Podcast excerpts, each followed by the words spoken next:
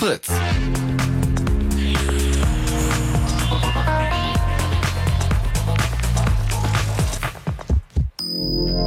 Blue Moon. Die zwei Sprechstunden.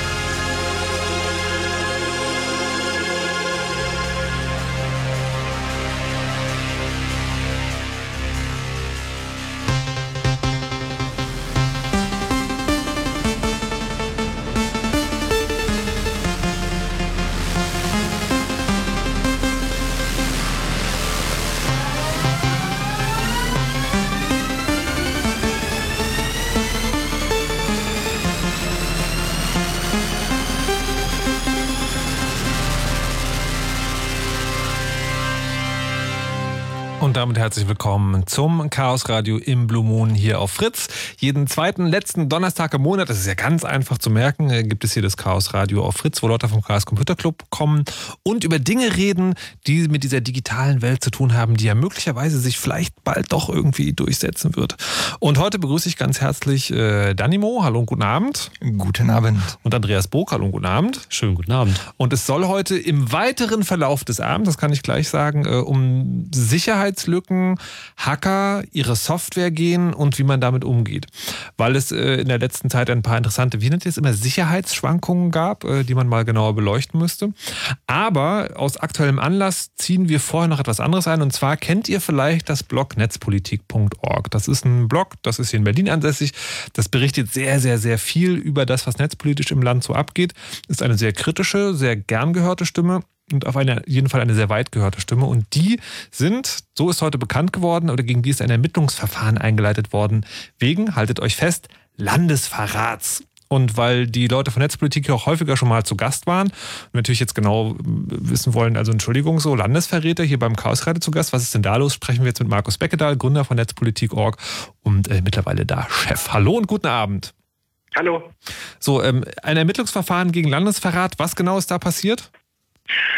Wir haben im Februar und im April in zwei Artikeln darüber berichtet, dass die Antwort der Bundesregierung auf die Snowden-Enthüllungen mehr Kompetenzen und Geld für den Verfassungsschutz sind, der seine Internetüberwachung ausbauen soll mit diesem Geld. Und ähm, wir fanden, das ist ein Skandal und wir brauchen eine gesellschaftliche Debatte, ob die richtige Antwort auf die Snowden-Enthüllungen mehr Überwachung oder vielleicht äh, weniger Überwachung sein sollte. Und wir haben darüber berichtet, dass der Verfassungsschutz Verfassungsschutz jetzt zukünftig ähm, verstärkt in sozialen Netzwerken Rasterfahndung machen soll, was aus unserer Sicht einige Verfassungsfragen ähm, äh, aufwirft und haben auch dazu ähm, äh, Ausschnitte aus den Haushaltsplänen des Verfassungsschutzes ähm, online gestellt, damit sich jeder Leser auch aus den Originaldokumenten informieren kann, äh, die quasi diesen ja, äh, Zuwachs an Kompetenzen äh, für Internetüberwachung belegen. Und genau deswegen wird jetzt wegen ähm, Verrat gegen uns ermittelt. Weil diese Dokumente irgendwie geheim waren. Ja, diese Dokumente waren ähm, geheim eingestuft. Äh, normalerweise liegen sie Journalisten vor. In diesem Fall haben wir uns dafür entschieden, sie online zu stellen. Einerseits, weil wir noch Platz auf dem Server hatten und weil wir der Meinung sind, dass sich auch kritische Bürger aus Originalquellen ähm, selbst informieren äh, können sollten, auch um die Arbeit von Journalisten überprüfen und kontrollieren zu können. Und wir waren auch der Meinung, in diesem Fall ähm, macht es Sinn, diese Dokumente online zu stellen, um dieses Ausmaß und äh, eigentlich äh, diese Skrupellosigkeit dieser Bundesregierung, zwei Jahre nach Snowden einfach die Überwachung noch weiter auszubauen, besser dokumentiert sein würde. Jetzt können wir trotzdem sagen, also jetzt mal die Absicht dahingestellt, äh, geheime Dokumente zu veröffentlichen, das gibt unter Umständen Ärger. Seid ihr damit ein Einzelfall? Also seid ihr die einzigen Leute, die jemals ein solches geheimes Dokument veröffentlicht habt? Oder macht man das eigentlich regelmäßig und euch hat es jetzt nur erwischt? Na, in der Regel liegen solche Dokumente äh, Journalisten vor. Das hat auch damit zu tun, dass es eigentlich äh, damals in Vor-Internet-Zeiten wenig Platz gab, um Originaldokumente in einer Zeitung mit abzudrucken. Deswegen hat man daraus immer zitiert und ähm, wir haben ähm, sozusagen diesen ähm, alten Rattenschwanz nicht. Wir kommen aus dem Netz, wir sind gewöhnt äh, darauf, auf Originalquellen ähm, zu verlinken. Deswegen haben wir sie online gestellt. Aber sagen wir mal, ähm, das Vorgehen des Generalbundesanwaltes äh, äh, gegen Journalisten wegen Landesverrat zu ermitteln. Das kam wohl in der Geschichte der Deutschen Bundesrepublik nur einmal vor und das war vor jetzt 53 Jahren gegen den Spiegel im Rahmen der sogenannten Spiegel-Affäre. Ähm, dann ist ja immer die Frage nach den Konsequenzen. Also dann erstmal in der Vergangenheit, wie ist diese Spiegel-Affäre ausgegangen? Naja, der äh, Spiegel-Herausgeber Augstein musste drei Monate lang in Beugehaft und äh, hinterher ist dann Franz Josef Strauß als Verteidigungsminister ähm, äh, zurückgetreten, konnte aber immer noch Ministerpräsident von Bayern werden, zum Glück nicht Kanzler. Das hieße dann übersetzt, dass wer. Na egal, das können wir dann später sehen. Wie ist das denn jetzt bei euch? Also was droht euch denn im schlimmsten Fall? Also wir mussten uns auch erstmal informieren, was denn ähm, quasi Verrat von Landesverrat äh, äh, mit sich bringt. Äh, wenn wir dessen überführt werden, dann drohen uns mindestens ein Jahr Knast. Und zwar für André, der den Artikel geschrieben hat, und für mich als äh, Verantwortlichen im Sinne des Presserechts. Äh, also wenn wir Pech haben, äh, dann ähm, kommen wir ins Gefängnis dafür, dass wir äh, aufgedeckt haben, dass der Verfassungsschutz in Zeiten von Snowden-Enthüllungen äh, im Geheimen massiv aufgerüstet wird, um verstärkt in sozialen Netzwerken eine Rasterfahndung durchzuführen, die ja äh, wahrscheinlich aus unserer Sicht verfassungswidrig sein könnte, weil der Verfassungsschutz darf eigentlich nur in Einzelfällen ermitteln und darf nicht einfach ähm, riesige Rasterfahndungen machen. Das äh, schreibt das Grundgesetz vor. Jetzt äh, ist es ja so, die, es gab schon zahlreiche Reaktionen, das ist ja heute Nachmittag irgendwie rausgekommen. Ähm, wie sind die denn so? Also es war ja sehr breite Unterstützung, was ich vor allen Dingen gesehen habe.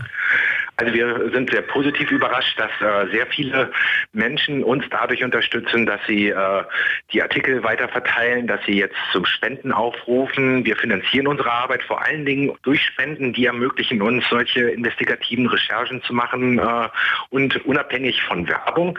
Ähm, ansonsten freuen wir uns über die Solidarität von vielen anderen Medien. Äh, wir haben gerade mal so im Netz geschaut, auf fast allen großen Medienseiten ist das die äh, Aufmachergeschichte. Das freut uns, weil wir hoffen, dass uns diese Aufmerksamkeit hilft, nämlich ähm, dass die Bundesregierung, die offensichtlich diese äh, ja, Strafanzeigen und die Ermittlungen deckt, äh, irgendwann ähm, das Gefühl bekommt, dass es vielleicht ähm, ein bisschen falsch ist aus Sicht der Gesellschaft. Jetzt, wie ist es denn mit politischen Reaktionen? Also ich könnte mir vorstellen, so große Koalition hält sich jetzt vielleicht eher bedeckt. Gab es ansonsten politische Reaktionen? Hm.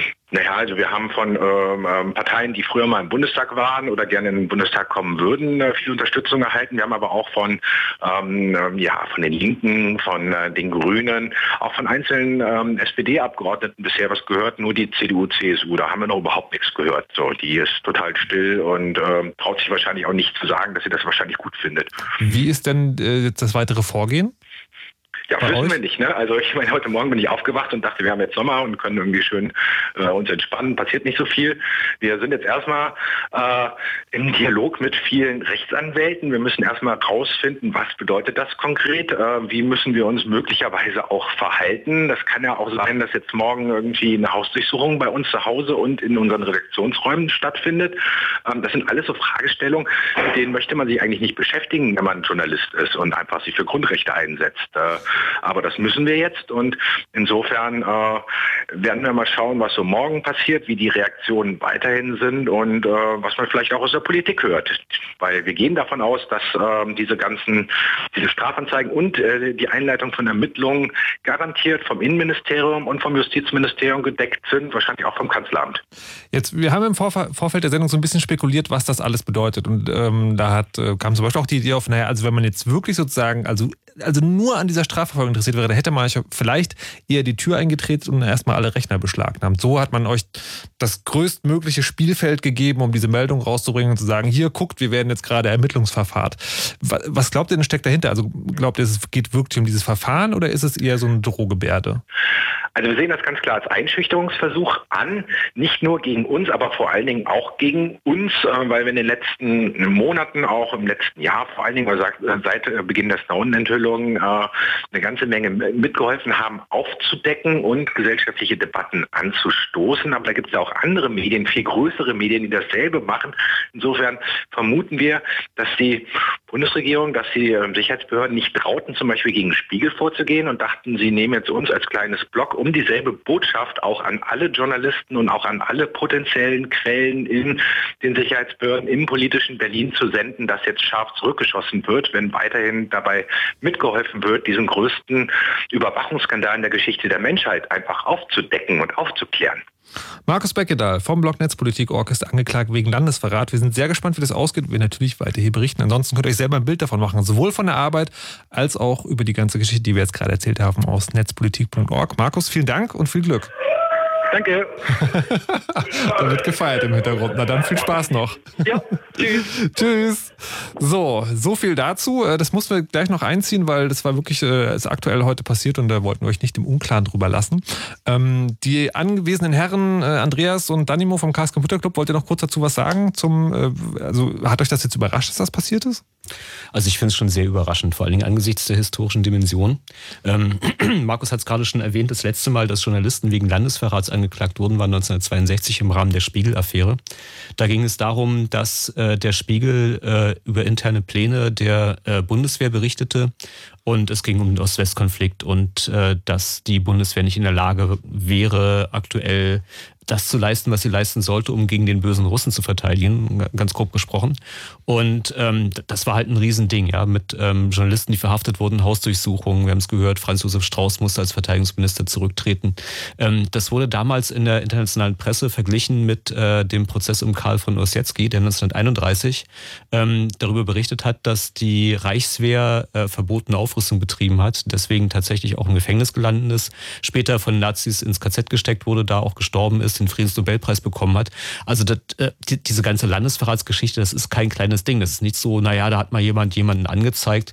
Und also allein die Tatsache, dass überhaupt schon Ermittlungen aufgenommen wurden, ist eine ganz unglaubliche Frechheit, weil ähm, der ähm, Staatsanwalt, äh, auch der Generalbundesanwalt äh, von Amts wegen verpflichtet ist, vor Aufnahme der Ermittlungen zu prüfen, ob denn da überhaupt Substanz dahinter ist. Ja? Und das ist derselbe Generalbundesanwalt, der sich also weigert, in Sachen ähm, NSA-Überwachung äh, zu ermitteln, obwohl da ganz klare Beweise vorliegen, dass zum Beispiel gegen die Bundeskanzlerin abgehört wurde. Und ähm, also das ist ein hochpolitisches Spiel, ähm, was da gespielt wird. Und ähm, also äh, Englands unglaublich großer Skandal, der sicherlich noch einige Zeit beschäftigen wird. Das ist sehr gespannt. Vielleicht demnächst ein eigenes Chaos-Radio dazu. Wir schließen das jetzt erstmal ab, wollten euch sozusagen nur auf dem Laufenden halten, spielen jetzt eine kleine Musik und danach geht es um das eigentliche Thema. Da geht es um äh, Sicherheitslücken, Sicherheitscodes und äh, wie man damit umgeht. Bis gleich.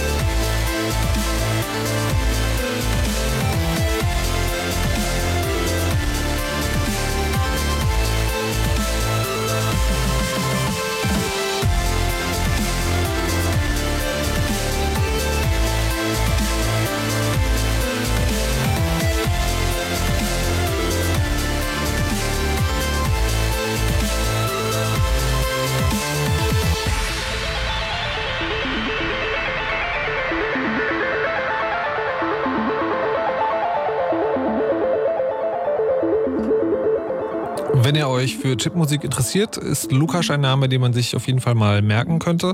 Der bringt ab und zu Sachen raus, die wirklich, wirklich gut sind. Another World war das und äh, das ist zum Beispiel auch Netzmusik, die man sich umsonst runterladen kann und weitergeben, auch unter bestimmten Bedingungen. Äh, mehr davon gibt es jeden Samstag hier bei Trackback auf Fritz. Ihr seid im Chaos Radio, dem der Blue Moon, der ähm, alle zwei Monate hier stattfindet und wo es um Dinge im Internet geht. Meistens mit Sicherheit haben die irgendwie zu tun. Heute auch mit Lizenzen, wie auch bei diesem Song.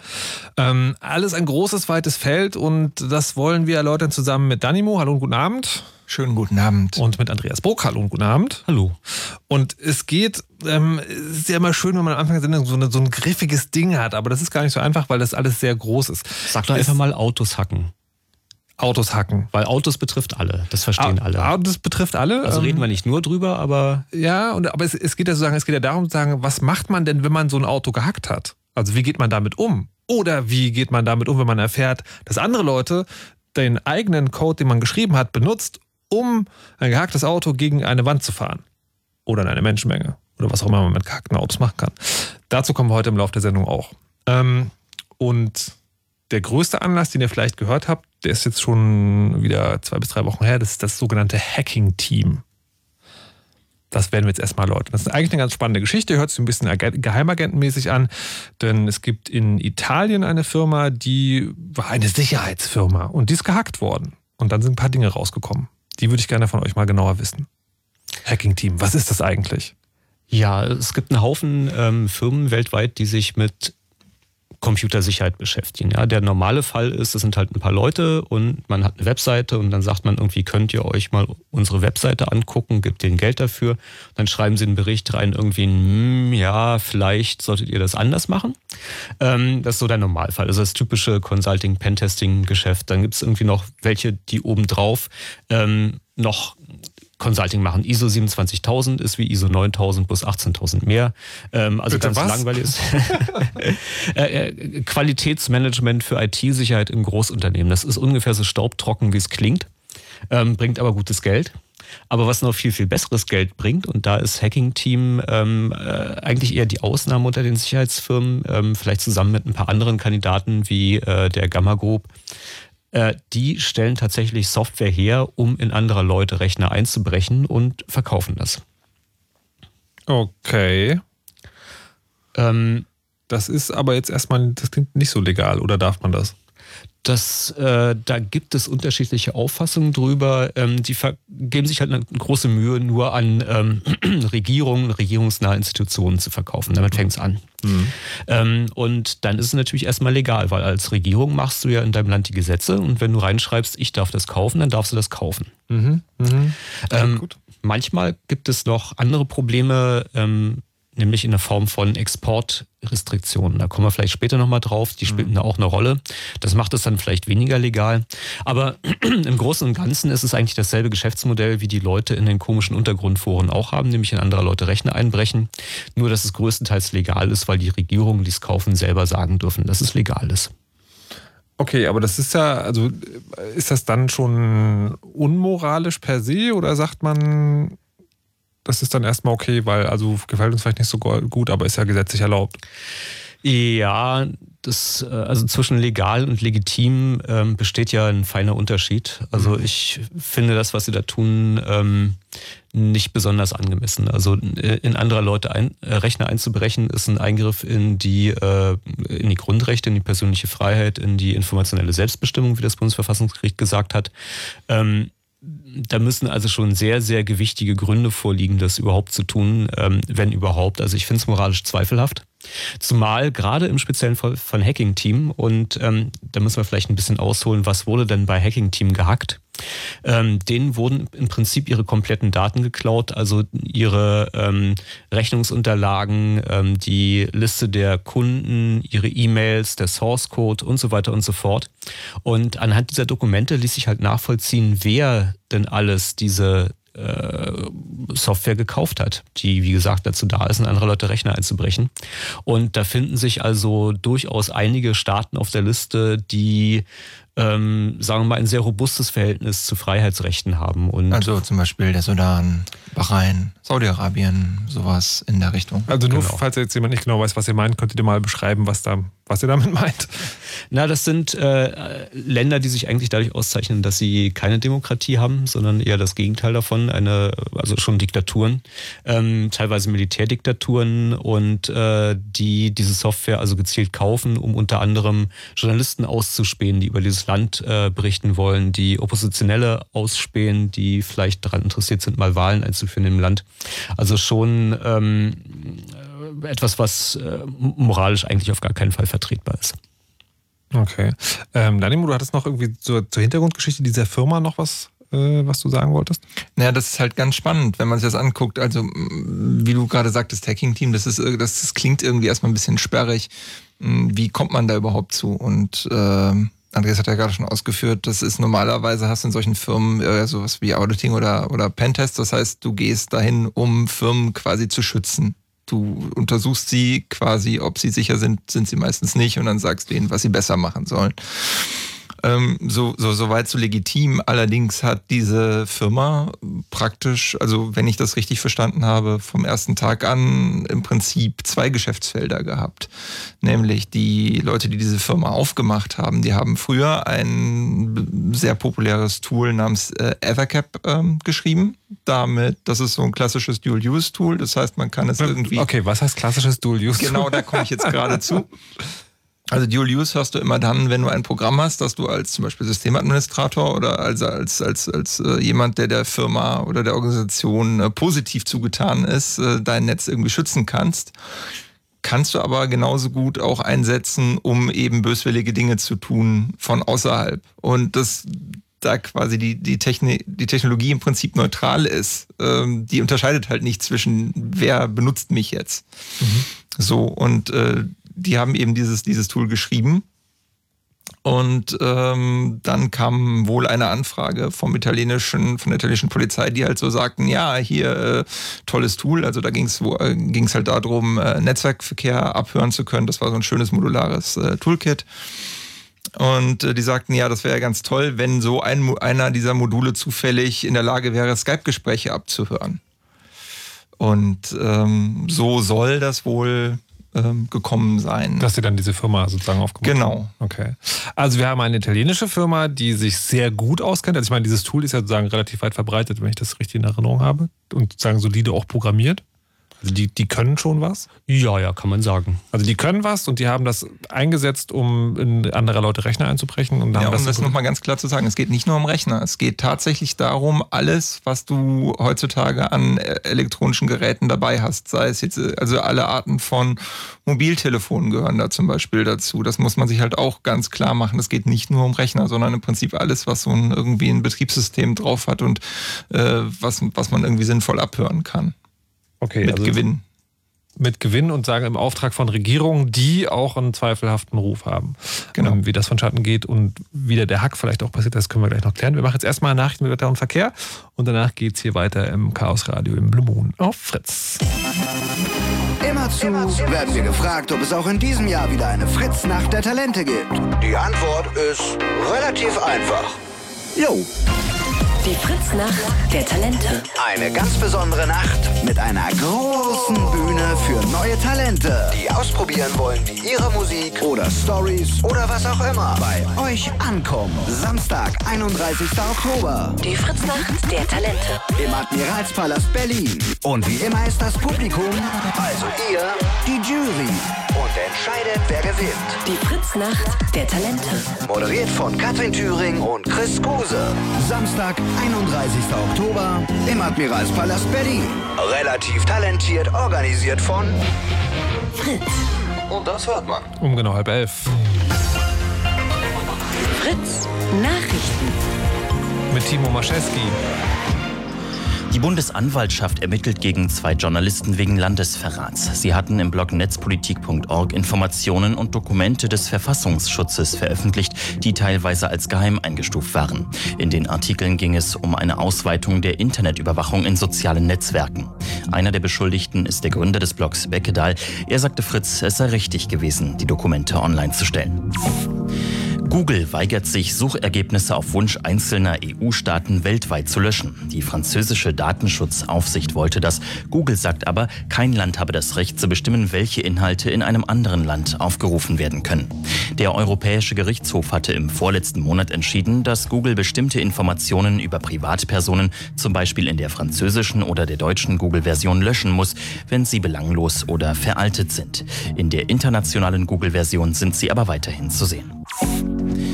Im Indischen Ozean suchen Hubschrauber gerade nach weiteren möglichen Wrackteilen der seit über einem Jahr verschwundenen Boeing 777. An der zu Frankreich gehörenden Insel La Réunion war erst ein Flugzeugteil angeschwemmt worden und dann noch ein Teil eines Koffers. Experten halten es für sehr wahrscheinlich, dass beides von der malaysischen Passagiermaschine stammt. Klarheit soll eine genaue Untersuchung des Flugzeugteils bringen. Dazu wird das Teil Ende der Woche nach Toulouse gebracht.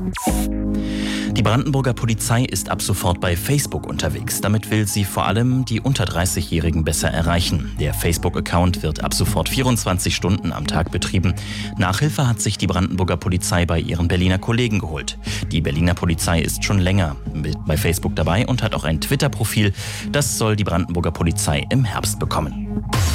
Das Wetter. Mit den aktuellen Temperaturen in Berlin-Müggelheim haben wir 13 Grad und in Kreuzberg 15 Grad. Potsdam und Rheinsberg melden 14 Grad und Cottbus und Bad Freienwalde 15 Grad. In den nächsten Stunden verziehen sich die meisten Wolken. Regen soll es kaum geben. In der Nacht kühlt es sich dann hier und da bis auf 8 Grad ab. Morgen viel Sonne, vor allem im Süden. Dazu Höchstwerte bis 22 Grad. Und auch das Wochenende über geht's freundlich weiter. Es wird auch wieder wärmer. Verkehr. Stadtverkehr Berlin auf der A111 der Stadtautobahn stadteinwärts ist der Tunnel Ortskern Tegel im Moment komplett gesperrt. Da wird die Fahrbahn neu gemacht. In Tegel gibt es Probleme auf der Gorki-Straße im Bereich Buddestraße. Da gehen die S-Bahn-Schranken nicht mehr hoch und auch mehrere BVG-Buslinien müssen umgeleitet werden. In Brandenburg gibt es Probleme auf der A2 Berlin Richtung Magdeburg. Zwischen Lenin und Netzen wird gebaut und da gibt es im Moment nur eine freie Spur. Und auch auf der A10, dem östlichen Berliner Ring Richtung Dreieck Spreeau, gibt es Probleme. Da ist zwischen Rüdersdorf und Erkner nur die linke Spur frei. Noch eine Meldung von der S-Bahn. Wegen eines Polizeieinsatzes in Birkenwerder müsst ihr auf den Linien S1 und S8 im Moment mit Verspätungen und Ausfällen rechnen. Wo es geht, euch eine gute Fahrt. Fritz ist eine Produktion des RBB. Und wenn ihr Fritz für die Hosentasche wollt, mit Livestream, Studio-Message, Podcasts und jede Menge mehr, dann holt euch doch die Fritz-App. Kostenlos und werbefrei in eurem App oder Play Store. Fritz.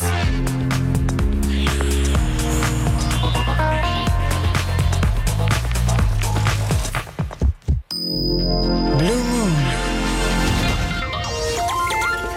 Hallo und herzlich willkommen im Chaos Radio im Blue Moon, der Sendung, wo Leute vom Chaos Computer Club hier sind und über Dinge reden, die Hackern so passieren. Heute geht es um Hacks und die Auswirkungen und Konsequenzen darüber. Mit Andreas Burg, hallo und guten Abend. Hallo.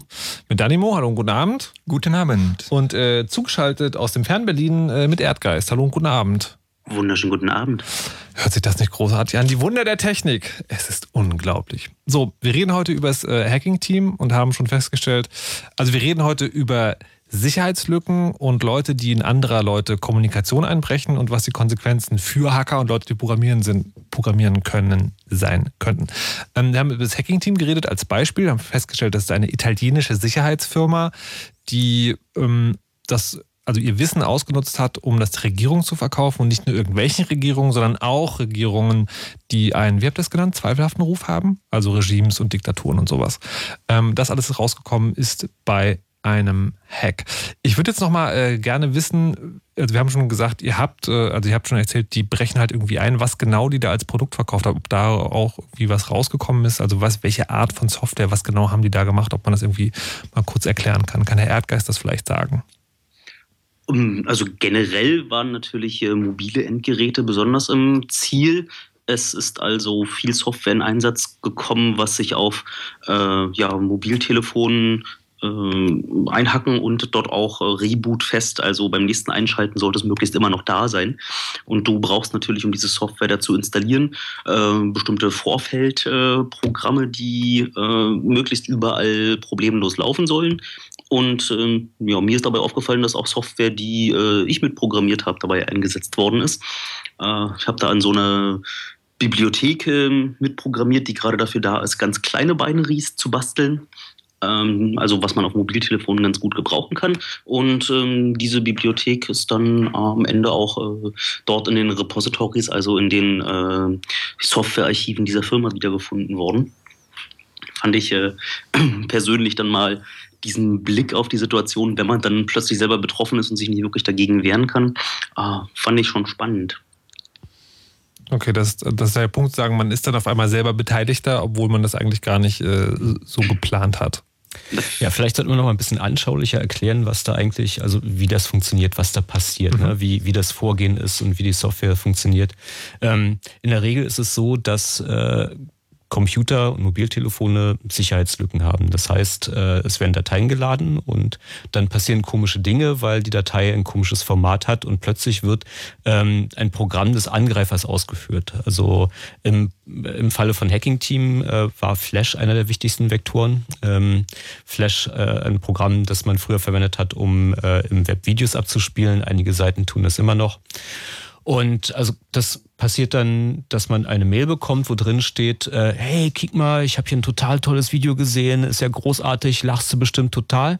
Ähm, in der Regel ähm, ist so eine E-Mail gut gemacht, kommt von jemandem, der, ähm, also sieht so aus, als würde sie von jemandem kommen, den man auch kennt. Ja? Es, also man hat Grund, da wirklich drauf zu klicken und dann poppt auch wirklich ein lustiges oder weniger lustiges, auf jeden Fall poppt ein Video hoch, das dann da läuft. Und während dieses Video läuft, wird im Hintergrund äh, eine Software installiert, die dem Angreifer Zugriff auf den Rechner gibt. Das heißt, der kann sich angucken, was auf dem Desktop angezeigt wird, der kann Dateien durchsuchen und runterladen, kann auch Dateien hochladen, ähm, Tastatureingaben mitverfolgen und so weiter und so fort. Also im Prinzip all das, was derjenige, der vor dem Rechner oder vor dem Telefon sitzt, auch kann, nur unauffällig und aus der Ferne. Und das Ganze ist natürlich auch wieder auf, aus diesem, auf ähm, dem Baukastenprinzip basiert. Also wenn du jetzt äh, eine äh, leer bist, eine, äh, ähm, also ein, eine Behörde, die berechtigt ist, äh, so, äh, so etwas einzusetzen, wie das äh, Remote Control System, haben die das genannt beim Hacking-System, also dieser, dieser Softwarebaukasten, dann ähm, kannst du dir quasi äh, genau aussuchen, was habe ich für einen Angreifer, was brauche ich, um bei diesem Angreifer einzusteigen. Du kannst dann bei diesen entsprechenden Firmen auch gleich den ähm, passenden Exploit kaufen, der dann dafür geeignet ist oder lizenzieren, wie auch immer. Und das ist also wirklich zielgerichtet und maßgeschneidert. Und der Punkt ist, und ich glaube, das ist der Punkt, wo wir dann wieder zu Erdgeist zurückkommen, ist, so eine Software schreibt man nicht von Grund auf. Also es ist nicht so, wenn jetzt das Hacking-Team sich gedacht hat, okay, wir wollen jetzt bei dem und dem einbrechen, dass sie dann die komplette Software geschrieben haben, sondern äh, wenn man programmiert, benutzt man sehr viel vorgefertigtes Zeug, kann man sagen. Also Bibliotheken mhm. heißt das dann. Und ähm, Na, nicht nur, Du hast ja diese Sicherheitslücken, die der Andreas erwähnt hat, die werden ja auch irgendwann alt. Andere finden genau dieselben Sicherheitslücken raus. Und dann hast du plötzlich keinen, keinen, keinen Vektor mehr, um äh, auf diesen Rechner draufzukommen. Also musst du rumgehen und weiter shoppen und äh, dein Arsenal von Angriffswerkzeugen aktuell halten. Und deswegen müssen die auch äh, durch die Gegend gehen und äh, dann bei anderen Sicherheitsforschern äh, schauen, ob die die verkaufen, solches Wissen, oder ob sie äh, da selber in solche Grundlagenforschung äh, investieren und äh, sich da Programme an angucken. Und da gibt es so immer einige Ziele, wie zum Beispiel Flash, die sind lohnenswerter, weil das äh, noch überall installiert ist. Dann gibt es so äh, Dinge, dass du äh, Windows einfach so von ferne äh, hops nehmen kannst. Das ist dann so der, der, der goldene Bullet, das findest du so einmal alle zehn Jahre vielleicht. Aber das ist so üblicherweise, sind das die Probleme, die so eine Firma hat, die das versucht, regelmäßig zu verkaufen. Ja, aber wenn ich es richtig verstanden habe, ist jetzt sagen, das Problem, warum du da jetzt eine Rolle spielst, äh, nicht, dass du eine, eine, so eine Sicherheitslücke rausgefunden hast, sondern dass du einfach Software geschrieben hast, die man benutzen kann zum Programmieren. Und zwar um genau. irgendwas zu programmieren. Genau, das ist mein Problem, wo ich nicht mal die Möglichkeit hatte, dort äh, die moralische Entscheidung zu treffen, ob ich mich daran beteiligen möchte oder nicht, wie andere, die zum Beispiel solche Sicherheitslücken weiterverkaufen, sondern ja, mein Beitrag wurde dann einfach äh, genommen, weil sie den an der Stelle brauchten und das äh, so ja, gängige Software. Und dann, ich, ich, ich glaube, ich, sagen, ich versuche gerade einen Vergleich zu finden, wie man das so ganz Ich glaube, das ist, man schreibt eine Melodie und dann kommen Nazis und singen damit ein Lied. Und dann denkt man sich so, das will ich eigentlich nicht so richtig. Und das Problem ist tatsächlich, das gibt es nicht erst seit, äh, seit diesem Hacking-Team-Angriff, sondern äh, das gab es schon früher. Und ich habe vor der Sendung mit noch einem anderen Hacker vom äh, Chaos Computer gesprochen, mit Thorsten. Der hatte sich äh, Anfang des Jahres schon mal Gedanken drüber gemacht, äh, warum das ist. Und das fand ich ganz spannend, weil so Hacking-Team, das hat man jetzt zumindest, wenn man sich für dieses Thema interessiert, ähm, hat man das da gehört und auch von dieser Problematik gehört. Aber das Thema ist anscheinend schon älter. Und ich habe vorhin, wie gesagt, mit ihm geredet und wollte dann als erstes von ihm wissen, äh, wie er denn überhaupt auf die Idee gekommen ist, sich diese Gedanken zu machen. Also was bei ihm der Anlass war.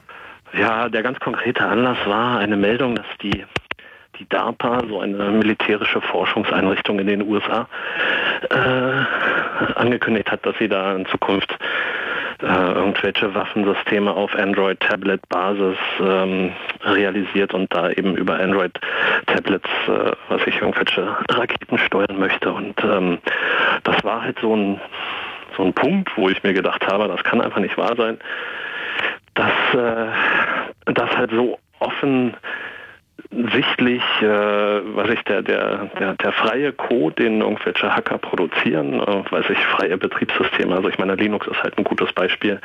Da gibt es halt sehr viele Leute, die da Code zu beitragen. Mhm. Und es kann halt einfach nicht sein, dass, dass äh, dieser Code von diesen Leuten plötzlich genutzt wird, um ja, Waffensysteme damit zu steuern, um damit Leute zu töten. Und äh, da kam ich dann halt endgültig an diesen Punkt, wo ich mir gesagt habe, wir müssen mal was dagegen tun. Warte mal, ich will mal kurz zum Verständnis sozusagen. Also es geht nicht darum, dass irgendwelche Hacker Waffensteuerungscode gebaut haben, sondern es ist einfach so, wenn man ein Android-Tablet benutzt, um eine Waffensteuerung zu bauen, dann benutzt man automatisch auch Open Source Code, der halt da irgendwie beigesteuert wurde, der halt irgendwie fürs Betriebssystem vielleicht benutzt wird und der ist dann aber sozusagen Teil dieses Waffensystems.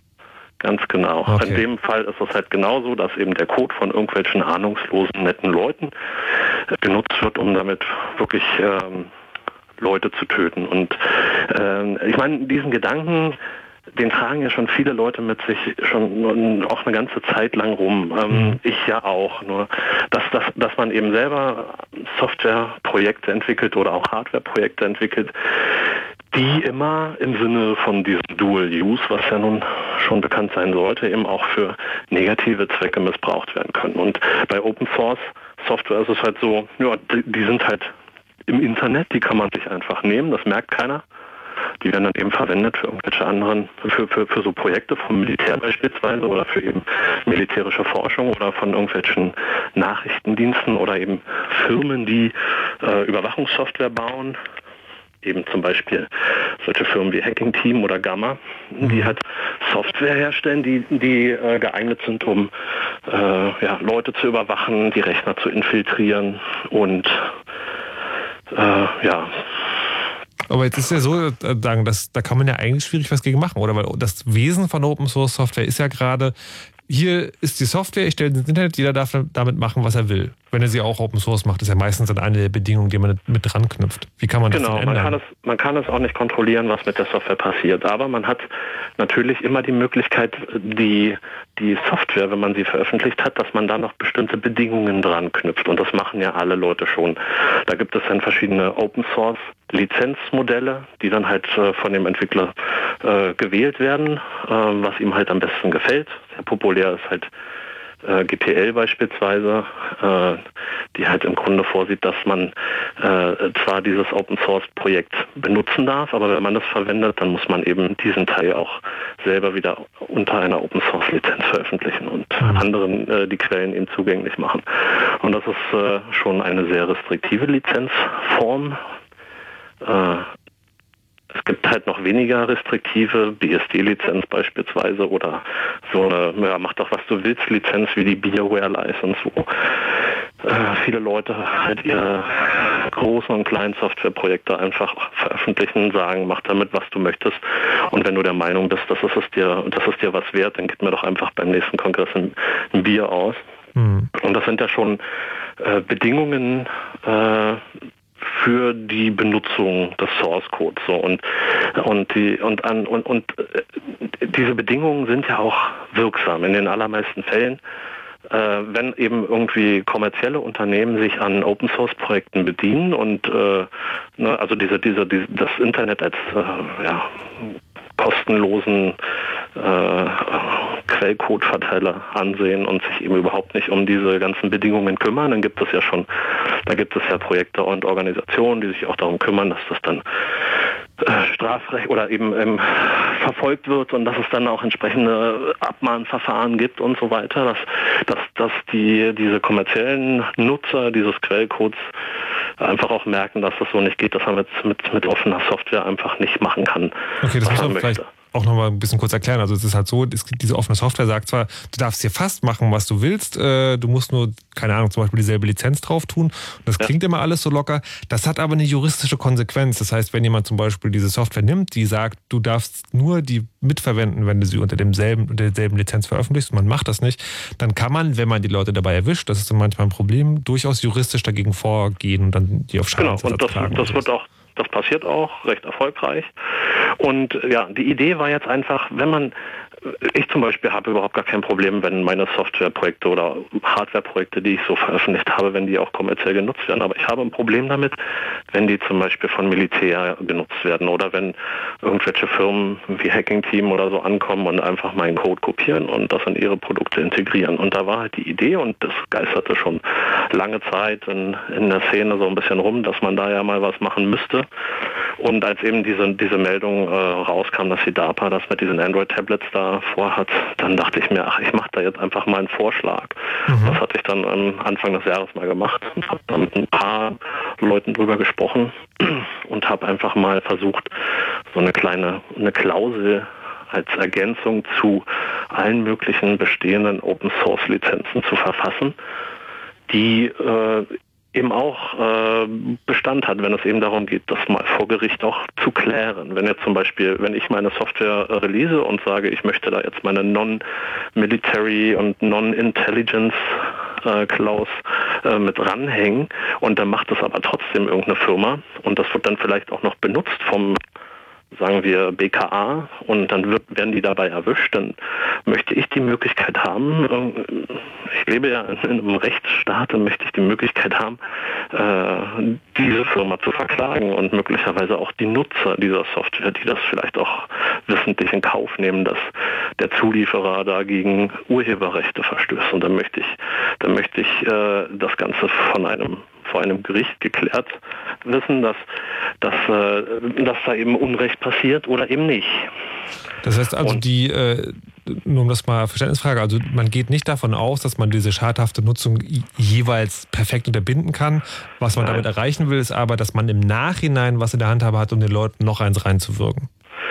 Ganz genau. Ich möchte, dass sich ein Richter hinstellt und sagt, ja, du hast recht, die Firma muss jetzt irgendwie hier ein Bußgeld bezahlen und äh, die, die, Firma muss jetzt zum Beispiel die Quellen ihres äh, Staatstrojaners offenlegen. Also das steht halt in diesem Vorschlag, den ich da gemacht habe, steht das halt so im Grunde genommen drin, dass äh, wenn, wenn jemand äh, gegen diese Klausel verstößt, muss er äh, sein, äh, muss er eben dieses Modul oder dieses Softwareprodukt, was er da vertreibt, äh, auch offenlegen.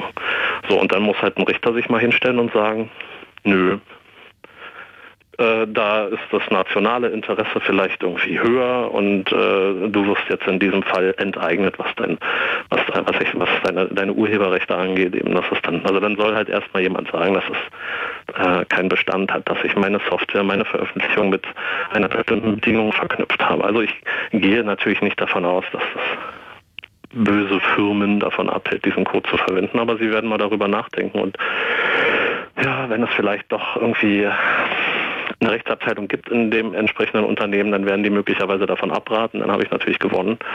Aber ich hoffe halt auch, dass ich dadurch gewonnen habe, dass ich äh, oder dass halt ein Entwickler, der dann das auch verfolgt, mit einem öffentlichen Gerichtsprozess natürlich auch eine gewisse Öffentlichkeit schafft. Und das ist halt das, was wir halt brauchen. Wir brauchen wir brauchen dann eben so eine Diskussion. Und diese Diskussion kann nur stattfinden, wenn es eben ja so ein Gericht gibt, was so einen Fall mal äh, verfolgt. Und äh, ja, das kann dann halt durch die durch die was ich äh, Organisationen wie zum Beispiel den CCC äh, einfach auch öffentlich begleitet werden. Und wenn das dann da eben auch ein mediales Interesse dann dran gibt, dann ist das ja eigentlich eine ganz gute Sache. Und das war halt so die ganze Idee dahinter, dass man eine Diskussion anzetteln kann und führen kann in der Öffentlichkeit. Thorsten Schröder war das, äh, Sicherheitsforscher und selber Chaos Computer Club Mitglied. Und es ging darum, wie man verhindern kann, dass der eigene Code, den man geschrieben hat und einfach der Öffentlichkeit zur Verfügung stellt, benutzt wird äh, von den Bösen, sage ich mal. Und äh, jemand, dem das passiert ist, ist halt zum Beispiel Erdgeist, der hat auch bei uns gerade zugeschaltet ist.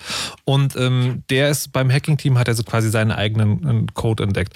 Und ähm, Erdgeist, die, die, ähm, also was Thorsten jetzt gesagt hat, ist ja, naja, vor allen Dingen Öffentlichkeitsarbeit. Ist das wirklich das Einzige oder ist das, äh, hat man tatsächlich irgendwie auch was Juristisches in der Hand, was man damit machen kann? Und na, ich würde es erstmal total gerne teuer machen, dass ich sage, alle Open Source Projekte, die wollen, können es einfach für umsonst benutzen und wenn jemand das im Militär und ähm, äh, nachrichtendienstlichen Bereich einsetzen will, dann habe ich erstmal was dagegen, aber man kann dafür so siebenstellige Beträge gerne eine Lizenz dazu kaufen. Und wenn es dann im Nachhinein herauskommt, dann kann man gleich sagen, dass das Geld dann eben an äh, Wikileaks oder ähnliche Organisationen gleich kanalisiert wird, sodass äh, jeder Geheimdienst, der diese Software einsetzt, dann auch noch gleich eine gute Sache spendet. Und ich glaube, das ist realistisch, dass man das dann zivilrechtlich da durchfechten kann. Aber ist man, äh, ist man, macht man sich da nicht quasi mitschuldig? Also, weil dann, äh, was im Prinzip dann passiert, ist ja, man setzt eine Summe an. Man sagt also, okay, du, also du darfst meine Software für Tötungsmaschinen verwenden, wenn du so und so viel Geld bezahlst na, verhindern kann man es ja nicht, wie wir es gesehen haben. Es ist ja immer erst nachträglich, wenn es herauskommt. Man kann es ja erstmal verbieten und für den Fall, dass es äh, trotzdem gemacht wird, dann eine Summe ranschreiben. Was, was soll man sonst auch äh, tun? Es gibt ja. Also, das ist dann im Prinzip Realpolitik.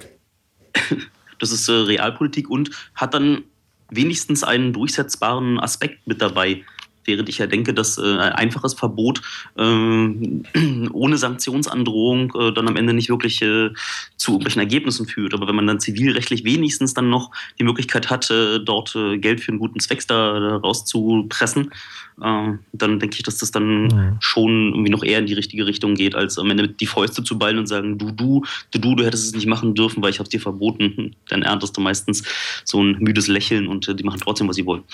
Wie, wie ist das denn eigentlich? Also um, um sowas durchzusetzen, bräuchte es dann tatsächlich diese Gerichtsbarkeit. Und das heißt ja wiederum auch, dass so eine Lizenz, äh, die man an seine, Software dran klebt, irgendwie so formuliert werden müsste, dass sie international funktioniert. Wie ist denn da, gibt es da heute schon Erfahrungen? Es gibt ja schon diese Lizenzen, die an Software dran sind, wie das überhaupt ist. Also äh, gibt es da nicht irgendwie Recht, Rechtsstreitigkeiten, dass man über jeden einzelnen Buchstaben diskutiert?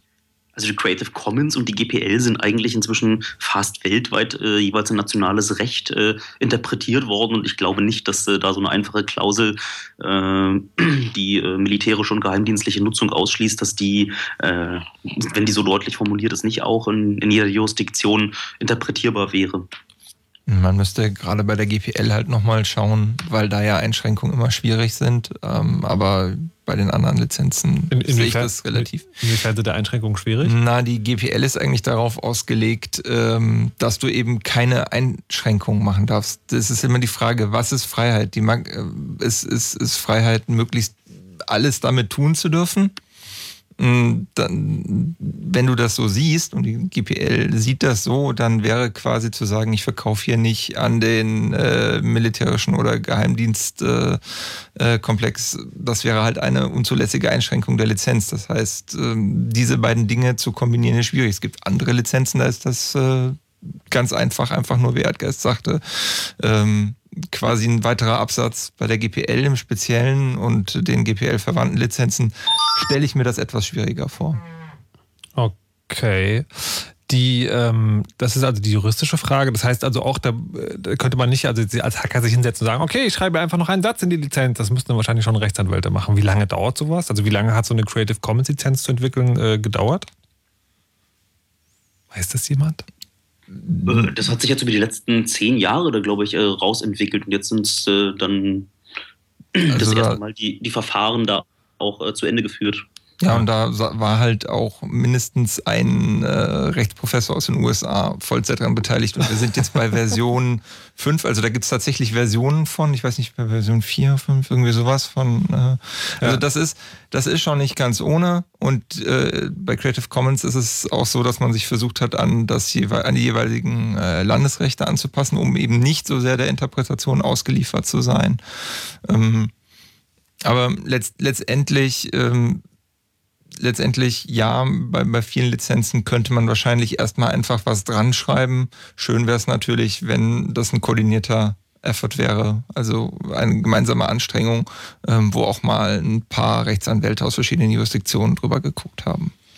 Jetzt, die andere spannende Frage, die ich mir stelle, ist die, man sagt jetzt einfach so, ich, ich möchte nicht, dass die Bösen das nutzen. Jetzt ist es ja nicht so einfach. Ja, wer also, ist denn böse? Ja, genau, wer ist böse und was ist böse? Wo würde man denn dann die Grenze ziehen? Also da würde ich mir fast wieder denken, da gibt es dann schon alleine bei den hier Anwesenden wahrscheinlich drei verschiedene Meinungen. Och, ich glaube, Militär und Geheimdienste kann man da erstmal rinschreiben. Ich glaube, da gibt es einen, einen, Konsens in weiten Teilen der Hacker-Community, dass das erstmal so ist. Und dass wir irgendwie nicht bei Skynet mitmachen wollen, ist ja auch klar. Es gibt ja da immer so diese Zeilen, die man ganz am Anfang seines Codes hinschreiben soll. Wenn ich Teil von Skynet bin, dann beende dich mal sofort. okay. Naja, aber also irgendwie Geheimdienste also ich finde, selbst da könnte man äh, diskutieren und sagen, so, naja, aber wenn manche Geheimdienste tatsächlich daran arbeiten, irgendwie Terroranschläge zu verhindern, sollen sie dann nicht vielleicht die Software benutzen dürfen? Aber okay.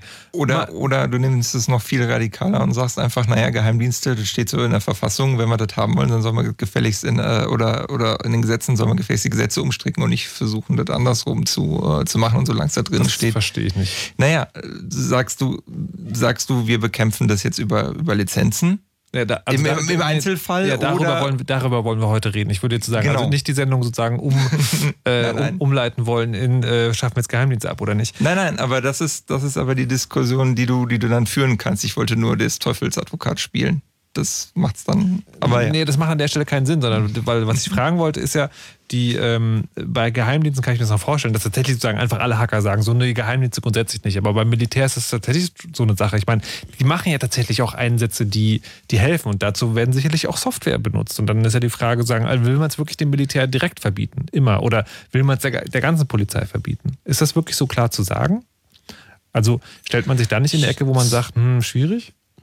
Weiß ich, das, das muss man, glaube ich, ähm, am Ende auch mit sich selbst ausmachen. Ähm, ich erinnere mich, als mein Sohn noch ziemlich klein war und ich glaube, wir guckten Star Wars und äh, dann meinte er auch, da gewinnen ja auch immer die Guten gegen die Bösen und irgendwie fragten wir ihn ja, woran erkennst du denn, wer gut und wer böse ist? Da dachte er kurz nach und meinte irgendwie, naja, es hängt schon davon ab, auf welcher Seite man steht, oder? Hm. Und ähm, so ein bisschen sich das auch so. Und ich ähm, leider ist es auch nicht so, dass die Hacker-Community ähm, geschlossen äh, Geheimdienste und Militärs ablehnt. Es gibt da äh, durchaus eine Fraktion, die ist in den USA stärker. Da ist offensichtlich der ähm, die, die Kontaktangst nicht so ausgeprägt. Die sagt irgendwie, also entweder ist mir völlig egal, Hauptsache ich kriege Spielzeug. Oder sagt irgendwie, ja, ich bin strammer Patriot und selbstverständlich werde ich gegen den islamischen Terror auch mal irgendwie meine O-Days in Stellung bringen. Das kommt leider durchaus vor. Hm. Und nun? Wie formuliert es Dann muss quasi jeder für sich eine eigene Formulierung finden, oder wie würde man es dann machen? Ja, ich denke, dass diese irgendwie so ke- keine Militärs, keine Geheimdienste, das ist einfach entscheidbar und glaube ich etwas, worauf sich auch viele einigen können. Also man kann das wie bei Creative Commons machen, ja, dass es verschiedene Abstufungen gibt. Also sagen, die radikalste ist dann keine Militär, keine Geheimdienst, keine Polizei und dann macht man's, stuft man es runter oder wie? Weiß ich nicht, also, Also kam mir gerade so als dagegen? Idee, so mit, mit kleinen Icons, ja, so Schlagstock, ähm, Panzer, Schlapphut. Ha, ich glaube, wir müssen das gleich nochmal im Detail ausdiskutieren. Fritz.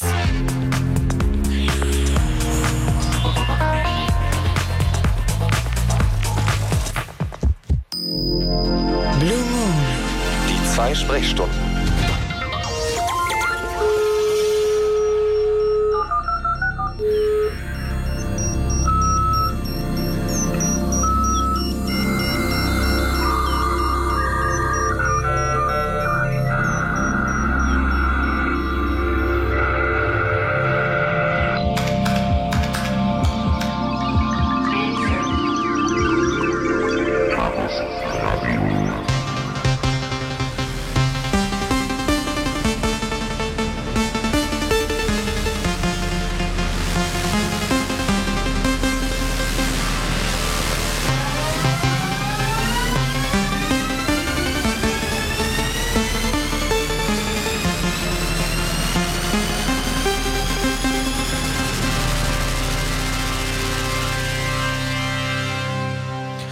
Ja, herzlich willkommen zurück im Chaos Radio im Blue Moon hier auf Fritz. Wir sprechen heute unter anderem darüber, was passiert, wenn man selber Dinge programmiert und die dann von den bösen Leuten mitverwendet werden. Und dazu begrüße ich ganz recht herzlich Andreas Burg. Hallo, guten Abend. Hallo.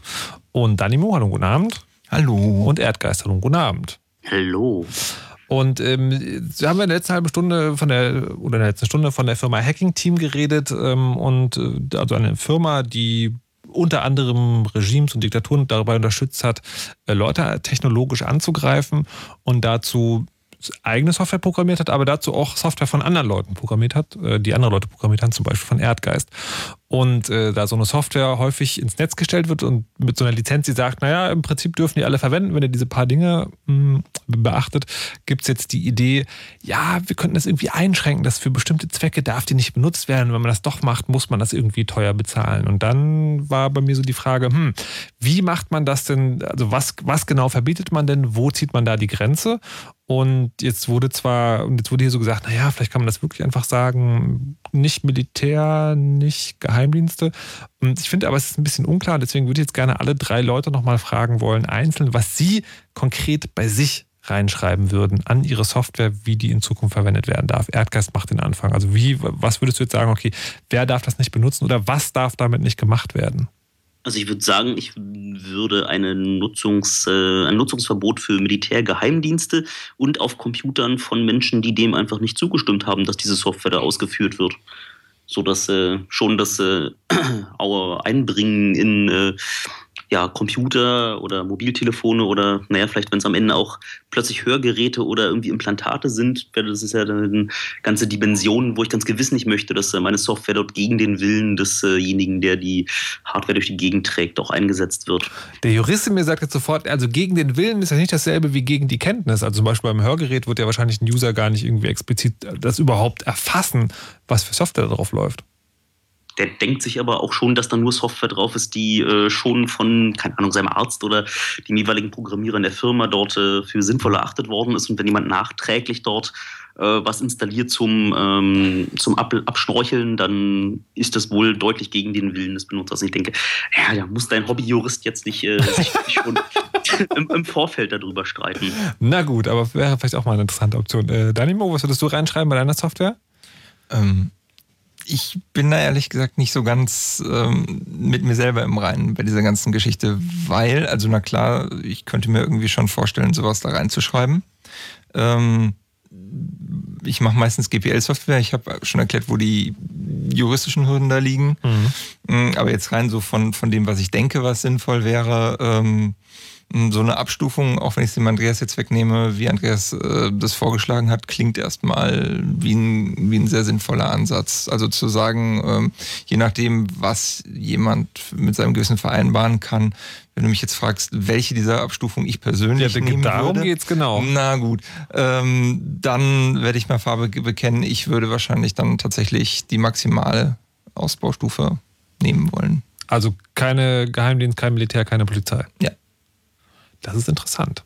Weil ja, also naja, gut. Also, also es ist ja nicht so, dass die Leute nicht anfragen können. Und wenn die Polizei mir einen Grund nennt für ein spezielles Projekt, mhm. ähm, das ist ja bei Creative Commons auch so. Ich, da, da steht irgendwie Non-Commercial Use, aber das heißt ja nicht, dass, dass es nicht kommerziell verwendbar ist, sondern dass die Leute erstmal bei mir anzutanzen haben und mir erklären müssen, warum ich das total cool finden soll, dass sie das beim, dass sie meine Software in genau diesem Projekt jetzt verwenden sollen. Und wenn das jetzt irgendwie für einen Search and Rescue Helikopter ist, der irgendwie garantiert nichts anderes machen kann als Search and Rescue, dann ist das völlig okay für mich. Ähm, okay, so kann man das machen. Andreas? Ich finde die Frage schwierig. Ähm, und zwar insbesondere deswegen, weil ähm, das ein ähnliches äh, Ding wie äh, die, die, die GPL versus BSD-License-Debatte, ne? wo ähm, äh, wenn man sagt, naja, eigentlich glaubt man an Urheberrechte ja sowieso nicht so richtig, ähm, dann plötzlich aber anfängt, mithilfe von Urheberrechten äh, Dinge durchzusetzen, das ist halt schon, schon, schon Widerspruch. Also ich bin mir nicht ganz sicher, ob ich nicht einfach weiter an bestimmte Software irgendwie ranschreibe, hier All Rights Reversed, macht doch, was ihr wollt damit. Mhm. Ähm, auf der anderen Seite kann ich mir schon vorstellen, dass, dass ich nicht will, dass mit meiner Software, keine Ahnung, Bomben gebaut werden, Leute erschossen werden. Und das ist, glaube ich, eine Einzelfallentscheidung. Und, und wieder, da müssen wir erstmal gucken, was es gibt. Und, Wie äh, pro äh, Software meinst du? Ja, pro, schon pro Software.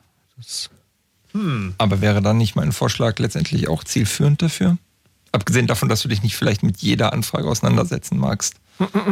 Ja, nee, die fragen mich ja im Zweifelsfall gar nicht. Also da, da, da kommt so ein bisschen das philosophische Problem rein, ja. Naja, wir, wir machen das ja alles, also zumindest ich habe jetzt meine Antwort unter der Prämisse gegeben, dass das, was THS äh, gerade in seinem Interview vorgeschlagen hat, das Ziel ist, nämlich, dass man den Leuten wenigstens dann auf die Finger hauen kann, wenn es rauskommt. Mhm. Ja, ja. Es bleibt schwierig. Ähm, aber bei dieser ganzen Hacking-Nummer gab es ja noch eine andere Sache und da gibt es schon ein Regelwerk, da wird äh, vom, vom sogenannten Wassenaar-Abkommen gesprochen. Was ist das und inwiefern kann das sowas regeln? Das ist ein ganz spannender Punkt, weil äh, eine ne weitere wichtige Komponente außer äh, in Anführungszeichen normalen Softwarekomponenten, die äh, in der Hacking-Team-Software und in anderen Spionagesoftwaren drin ist, ist ja der, wie komme ich in die Rechner rein? Also die sogenannten Exploits, die dafür sorgen, dass mein Angreifercode ausgeführt wird auf dem Zielsystem, dem Zielrechner, dem Zielmobiltelefon. Und ähm, da kommen die sogenannten ODays ins Spiel, das heißt ähm, Sicherheitslücken, die unbekannt sind, Exploits dafür, möglicherweise auch Exploits für bekannte Sicherheitslücken. Und ähm, also da muss man noch vielleicht dazu sagen, also Exploits, es gibt immer Sicherheitslücken, das heißt so eine theoretische Möglichkeit, wie man in ein System einbrechen kann und Exploits ist dann die konkrete praktische Umsetzung, die auch wirklich funktioniert. Genau. Und ähm, das Wassenaar Abkommen ist also ein Abkommen, das den, äh, die Exportrestriktionen für sogenannte Dual-Use-Goods regelt, also für Technologie, die möglicherweise auch zum Waffenbau verwendbar ist, aber nicht unbedingt verwendet werden muss. Da geht es erstmal klassischerweise um so Geschichten wie ähm, äh, lange, äh, zähe, hitzebeständige, innen besonders glatte Metallrohre, aka kann man auch eine Kanone draus bauen. Mhm. Und äh, in dieses Abkommen wurde jetzt aber aufgenommen, ähm, Software, die dazu geeignet ist, in anderer Leute Rechner einzubrechen. Also genau die Exploits, äh, von denen wir reden, die integraler Bestandteil sind von ähm, solchen ähm, Angriffen. Und ja, äh, Hacking-Team hat ziemlich interessant gezeigt, dass äh, die, äh, dieses Wassener Abkommen schwierig ist, weil äh, also einerseits klar, kann man es moralisch verstehen, man möchte eigentlich nicht, dass wenn es schon solche Firmen gibt, die Überwachungssoftware bauen und wenn wir vielleicht mal argumentieren für einen Moment, dass es auch legitime Einsatzzwecke dafür gibt, dann soll es trotzdem nicht den Bösen in die Hände fallen. Ja, das mhm. versucht dieses Wassener Abkommen zu regeln, dass man halt einfach nicht in den Sudan exportieren darf und äh, oder wohin auch immer. Äh, leider zeigen die E-Mails von Hacking Team sehr deutlich, wie äh, wenig das funktioniert. Also da wird halt irgendeine äh, eine Strohmann-Firma dazwischen geschaltet und dann wird es über zwei, drei Stufen exportiert und dann kommt die Software auch schon da an, wo sie hin soll. Da reden die auch sehr, sehr offen drüber in diesen E-Mails. Man kann diese ähm, sich angucken. Auf Wikileaks sind hier veröffentlicht. Ähm, der Unterschied ist einfach zu klassischer ähm, Regelung von Militärtechnologie, dass man so einen Panzer durchaus sehen kann. Der nimmt Raum ein, ja, der ist relativ äh, leicht zu überwachen. Da gab es dann auch mal Fälle, wo ein Zollbeamter in Hamburg die Landwirtschaftsmaschinen sich mal näher angucken wollte und dann hatten die plötzlich Ketten und ein Kanonenrohr und dann ist halt der Export geplatzt. Das ist mit Software nicht so einfach, wie jeder weiß. Ähm, so eine, so eine Micro-SD-Karte ist nicht besonders groß, die ist schnell mal über Grenzen geschmuggelt. Übers Internet geht das auch wunderbar, ohne Spuren zu hinterlassen. Also das, äh, der, der, Wunsch ist verständlich, diese Technologie äh, regeln zu wollen, sodass Böse nicht verwenden. Das Problem ist, äh, es scheitert halt völlig an der Praxis. Und gerade ist also auch dieses Wassenaar-Abkommen deswegen äh, ein bisschen in Verruf geraten, weil auch legitime Sicherheitsforscher unter den Effekten ähm, von Wassenaar leiden. Also die plötzlich irgendwie keine äh, Sicherheitslücken nicht mehr über Grenzen diskutieren können mit der Herstellerfirma, weil es ein verbotener Export ist und so weiter und so fort. Also wie, äh, das hört sich jetzt ein bisschen nach Vorzeitspeicherung an. Äh, die, die, die nichts da, also sagen, die ungefährlich sind, müssen darunter leiden, die anderen, die umgehen es eh irgendwie. Ja, das hast du aber bei vielen gesetzlichen Regelungen, dass du immer einen Kollateralschaden hast. In dem Fall geht es ja wirklich noch darum, dass du, ähm, dass also jegliche Form von Exploit erstmal als böse angesehen wird und äh, wenn ich jetzt zum Beispiel in, sagen wir mal, einer, einem Produkt der Firmen, äh, die jetzt auf der anderen Seite des Teichs leben, Microsoft, Google, you name it, ähm, dann kann ich nicht einfach zu denen äh, hingehen und sagen, hier, guckt mal, ich habe hier folgendes Beispiel dafür, dass euer Programm kaputt ist, sondern in dem Fall liefere ich schon nach diesem Abkommen so gesehen eine Waffe oder ein so ein Dual-Use-Gut. Nee, aber das Problem, das habe ich schon verstanden, aber das Problematische scheint zu sein, sagen, dieses, dieses Abkommen hilft null dagegen, dass so eine Sachen äh, irgendwie verhindert werden, aber es behindert halt, sagen, dass Leute sich drüber genau. unterhalten. Nicht ganz praktisch, wie, das heißt, dass diese Informat also diese Diskussion unter Forschern kommt dann zu mehr liegen oder gibt es dann irgendwie einen Umweg, wie man das trotzdem machen kann, ohne dass man dann äh, also genommen wird? Es gibt einen Umweg. Also das ist alles noch nicht in trockenen Tüchern. Die äh, Umsetzung nationale Gesetze ist noch nicht fertig und deswegen ist es alles auch mit ein bisschen ähm, äh, Vorsicht und Skepsis zu behandeln. Aber es gibt tatsächlich schon erste Forscher, die äh, angefangen haben, Sicherheitslücken nicht mehr erstmal vertraulich an den Hersteller zu melden, mhm. sogenannte Responsible Disclosure. Also fangen wir vorne an. Ja, ich finde eine Sicherheitslücke ähm, in irgendeiner bekannten Software, sagen wir dem Internet Explorer, dann ist sozusagen der als äh, moralisch vertretbar äh, anerkannte Weg für alle Beteiligten, naja, man schreibt halt eine Mail an Microsoft und sagt irgendwie, passt mal auf, ihr habt da ein Problem, ähm, fix das doch mal.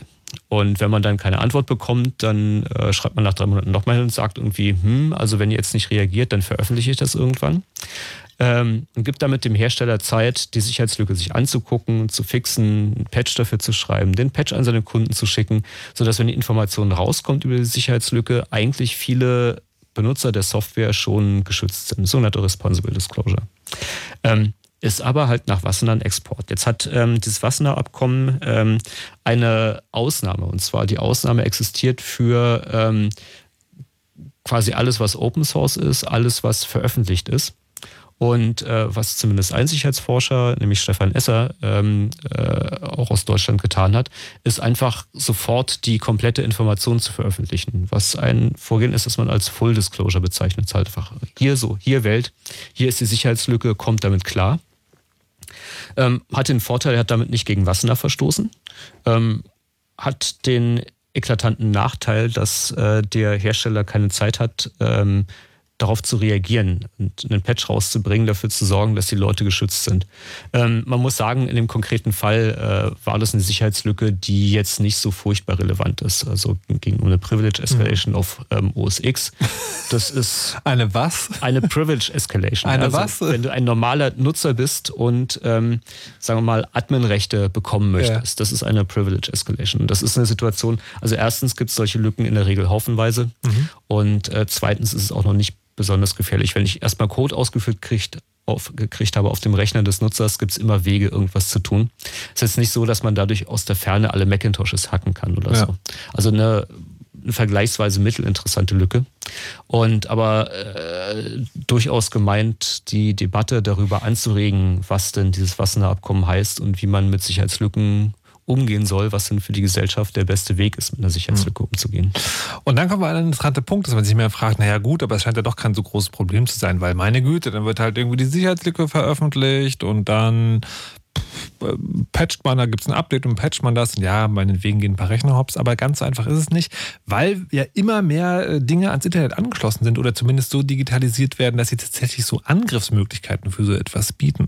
Und dann kommen wir zu einer interessanten Geschichte, die auch die Tage rausgekommen ist, nämlich, dass man auch Autos mittlerweile hacken kann. Wie das genau geht, klären wir gleich. Vorher eine kleine Musik von Draco and the Zodiac Shadows. I thought all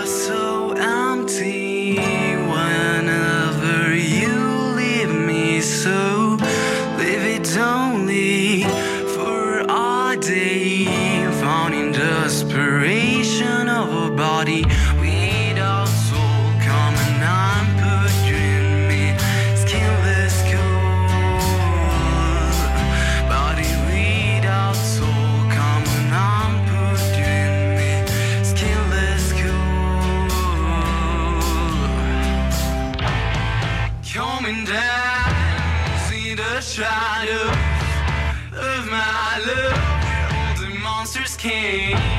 Me blue eyes in a black shirt. I see I use.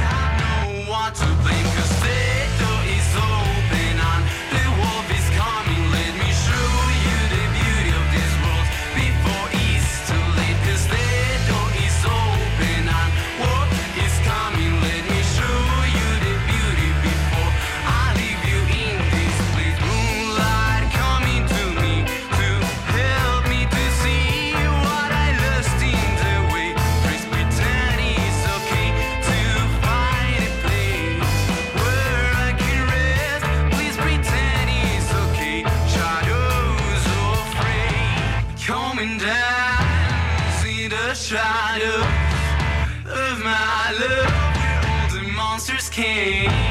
Maybe blue eyes in a black shirt. I stay eyeing you.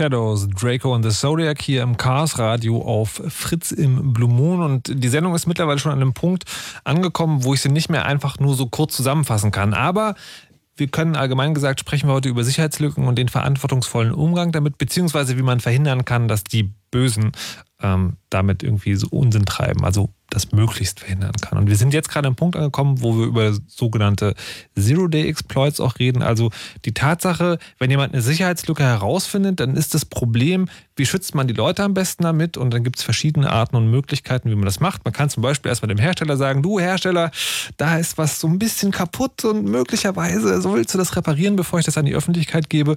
Aber dann gibt es andererseits wiederum das Problem, es gibt eine internationale Regelung, das Wassernahe Abkommen, das eigentlich dafür da ist, dass die Bösen nicht so eine Sicherheitslücken in die Hände kriegen, aber dass dann, wenn jetzt ein Sicherheitsforscher in Deutschland einer Firma in den USA sagen will, du hast da ein Problem, dass das geht nicht, weil das nach dieser Regelung wiederum dann quasi schon ein Verkauf ist. Und dann haben wir. Aber, aber Sag ja. mal, war denn jetzt ja. nicht auch schon der Hack von äh, dem Hacking-Team Verstoß gegen dieses Wassenaar-Abkommen? Da sind ja auch ein paar Zero-Day-Exploits öffentlich geworden bei. Wenn ich das richtig verstanden habe, haben die das sozusagen. Äh, das war ähm, vorher, also Wassenaar ist relativ neu, oder zumindest die äh, Umsetzung nationaler Gesetze passiert ja gerade erst. Und ähm, die, die Lücken, die haben sie ja schon eine Weile rumzuliegen.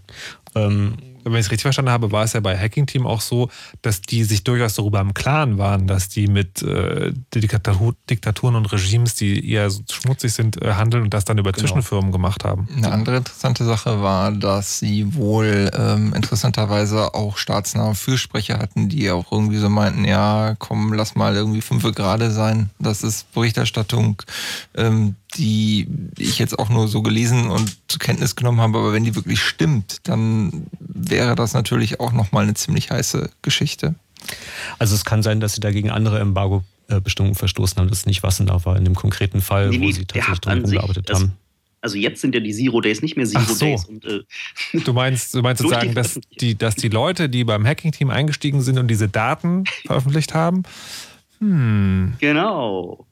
Also das ist übrigens noch ein anderer interessanter Punkt, ähm, die, äh, also weil wir gerade auch so ein bisschen über die Ethik des Hackens sprechen, ist denn der Einbruch beim Hacking-Team eigentlich der Hacker-Ethik zufolge ethisch richtiges Handeln? Eigentlich nicht, oder? Puh. Ist jetzt wie bei Star Wars, ne? Äh, am Ende ist immer, wer du gerade bist, kommt drauf an, wer die Guten sind. Und mhm. wenn man dann bei dem, äh, bei den Rebellen äh, verhindert, dass der Todesstern da mit den armen äh, Klonensoldaten da in die Luft gesprengt wird, dann ist es ja auch vielleicht ein erstrebenswertes Ziel.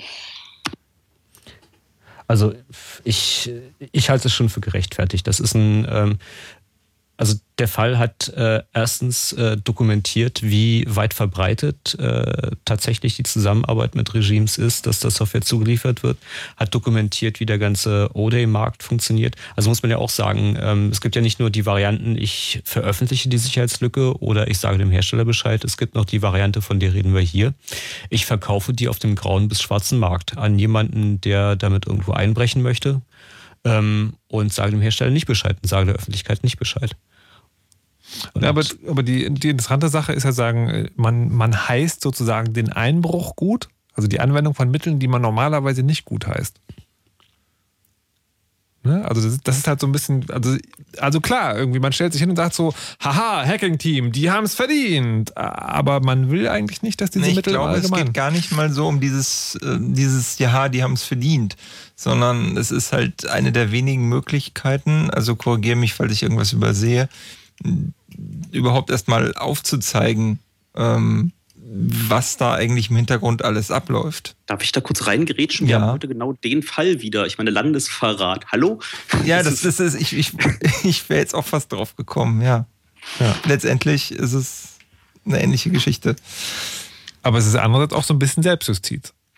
Na, die Blogger heute, die da, oder die Blogger von Netzpolitik, also die Journalisten dort, äh, haben auch äh, dann im Rahmen des ihnen zugestandenen ähm, äh, Impetus äh, dann eben ihre Möglichkeiten benutzt und diese Dokumente veröffentlicht, weil sie gedacht haben, dass ein überwiegender Teil der Gesellschaft daran Interesse hat. Und deswegen denke ich auch, dass es ein überwiegender Teil der Gesellschaft Interesse daran hat, zu gucken, was da wieder das Hacking-Team sich geriert hat. Na, na, aber das, äh, da muss man schon, muss man schon eine Unterscheidung machen. Also, weil was Netzpolitik macht, ist ja über Dinge berichten, die ihnen von anderen Leuten zugetragen wurden. Also quasi, wenn die übers Hacking, also über den Hacking-Team-Hack schreiben, das ist ja quasi deren Position.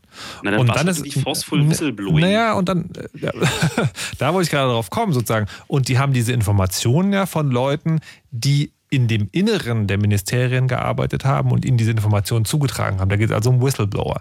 Und die Leute, die beim Hacking-Team eingebrochen sind, das ist tatsächlich, also was du jetzt sozusagen schön euphemistisch, irgendwie forceful Whistleblowing, die sind ja von außen da eingebrochen. Und das ist ja der wichtige Unterschied.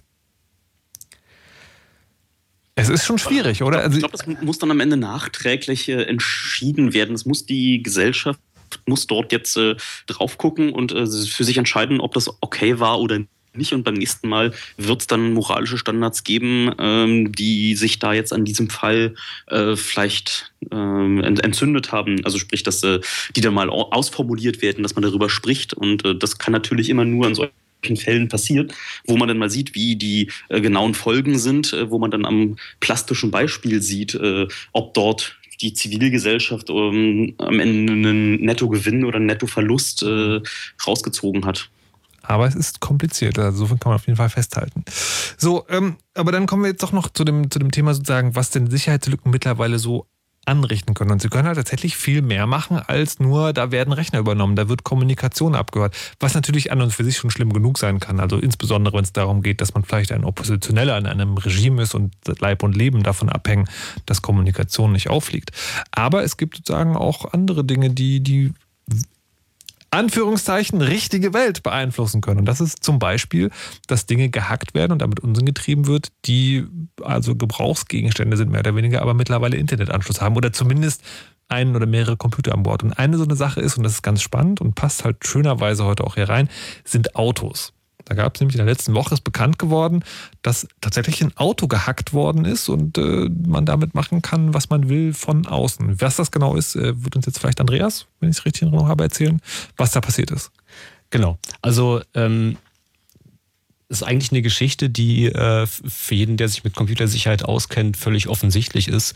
So ein modernes Auto hat jede Menge Computer an Bord und äh, Computer, ähm, wir beherrschen halt die Technologie noch nicht wirklich, Computer ohne Sicherheitslücken zu bauen. Ergo kann man Autos auch hacken. Ähm, das war natürlich erstmal graue Theorie, bis ähm, äh, einige Leute angefangen haben, sich tatsächlich damit zu beschäftigen. Ähm, es gibt ein paar im Untergrund, die machen das schon länger, die zielen in der Regel dann darauf ab, den Tachostand zurückzudrehen und ähnliche Geschichten.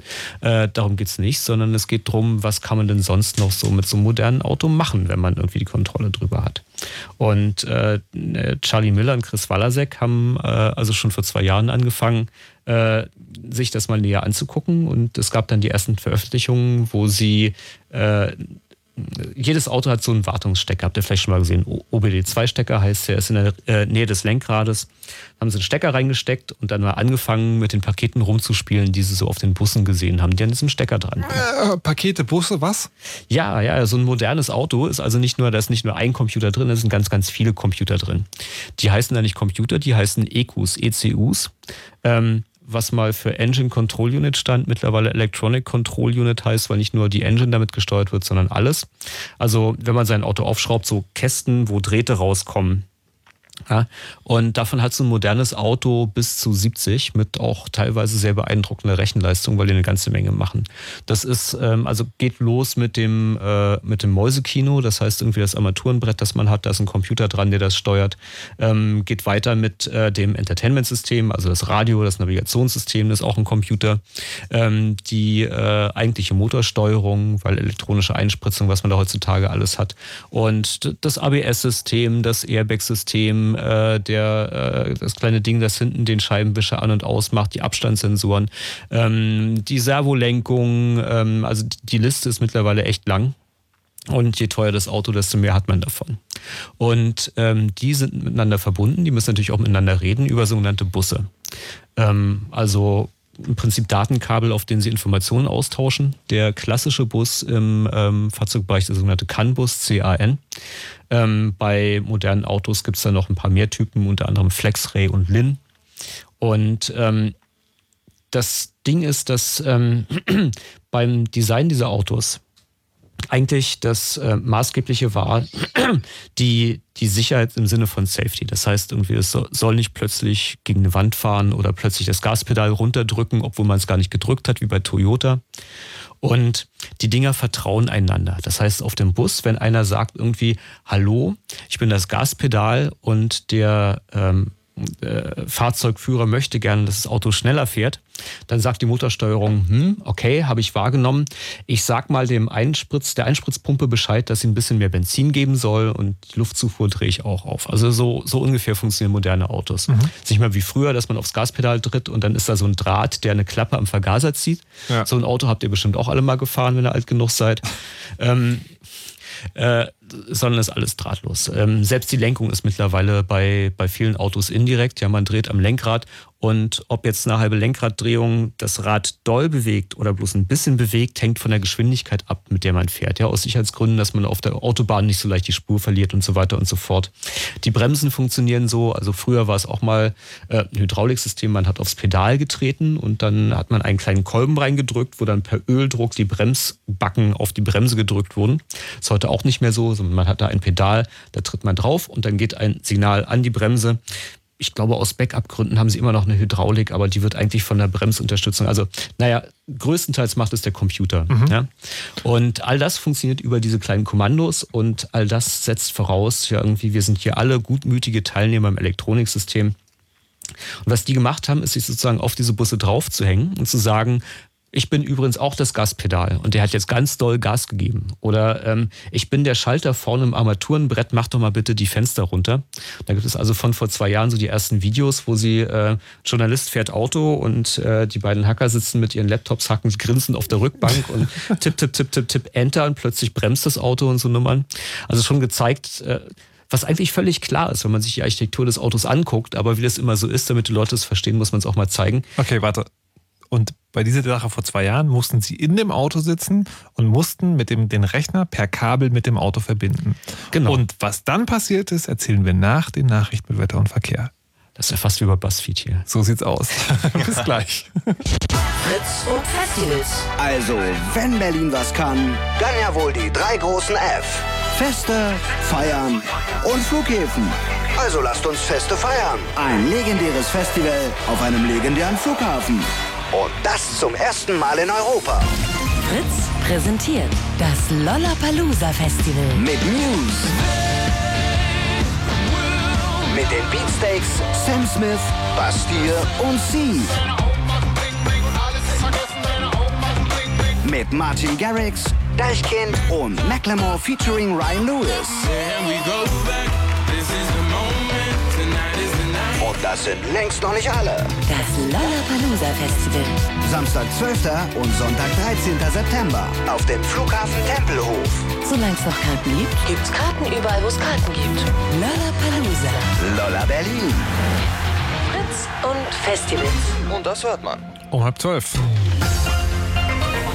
Fritz Nachrichten. Mit Timo Maschewski. Die Bundesanwaltschaft hat Ermittlungen gegen zwei Journalisten wegen Landesverrats eingeleitet. Die beiden arbeiten für den Blog netzpolitik.org. Dort haben sie Informationen und Dokumente des Verfassungsschutzes online gestellt, die teilweise als geheim eingestuft waren. In den Dokumenten ging es um eine Ausweitung der Überwachung von sozialen Netzwerken.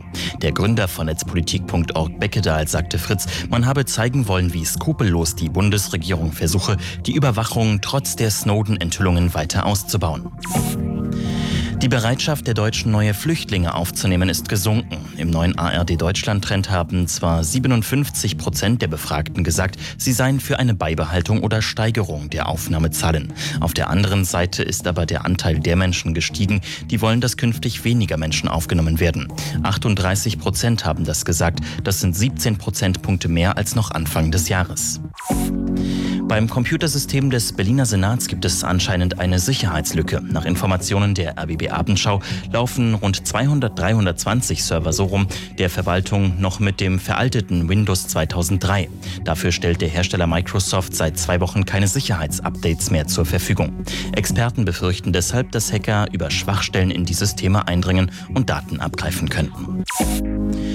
In Nigeria hat das Militär rund 60 Geiseln aus der Hand der Islamistengruppe Boko Haram befreit. Unter den Geretteten sind überwiegend Frauen und Kinder. Sie waren von den Islamisten in zwei Lagern im Nordwesten Nigerias festgehalten worden. Boko Haram versucht seit Jahren mit Gewalt, Anschlägen und Entführungen einen islamischen Staat in Nigeria aufzubauen. Das Wetter. Mit den aktuellen Temperaturen in Berlin-Steglitz sind es 13 Grad und in Pankow 14 Grad. Rangsdorf meldet 12 Grad, Frankfurt oder 13 Grad. In Falkensee sind es 14 Grad und in Mannschnow noch 15 Grad. Die Nacht über klart der Himmel stellenweise auf. Vor allem im Norden ziehen aber auch einige Wolkenfelder durch. Trotzdem bleibt es meistens trocken und es kann sich noch bis auf 8 Grad abkühlen. Morgen viel Sonne, vor allem im Süden. Dazu Höchstwerte bis 22 Grad. Und auch das Wochenende geht's freundlich weiter. Es wird auch wieder etwas wärmer.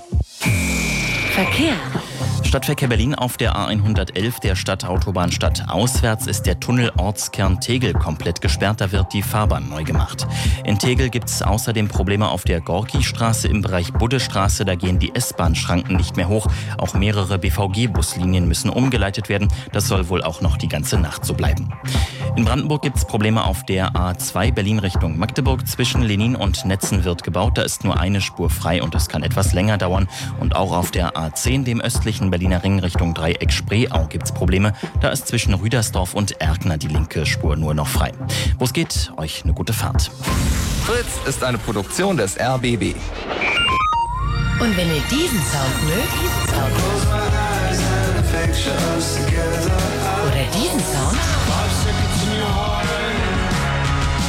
hört doch mal den Fritz Soundgarden mit Maurice Geider. Immer sonntags ab 20 Uhr und im Radio. Oder jederzeit auf fritz.de slash Musikstreams. Fritz.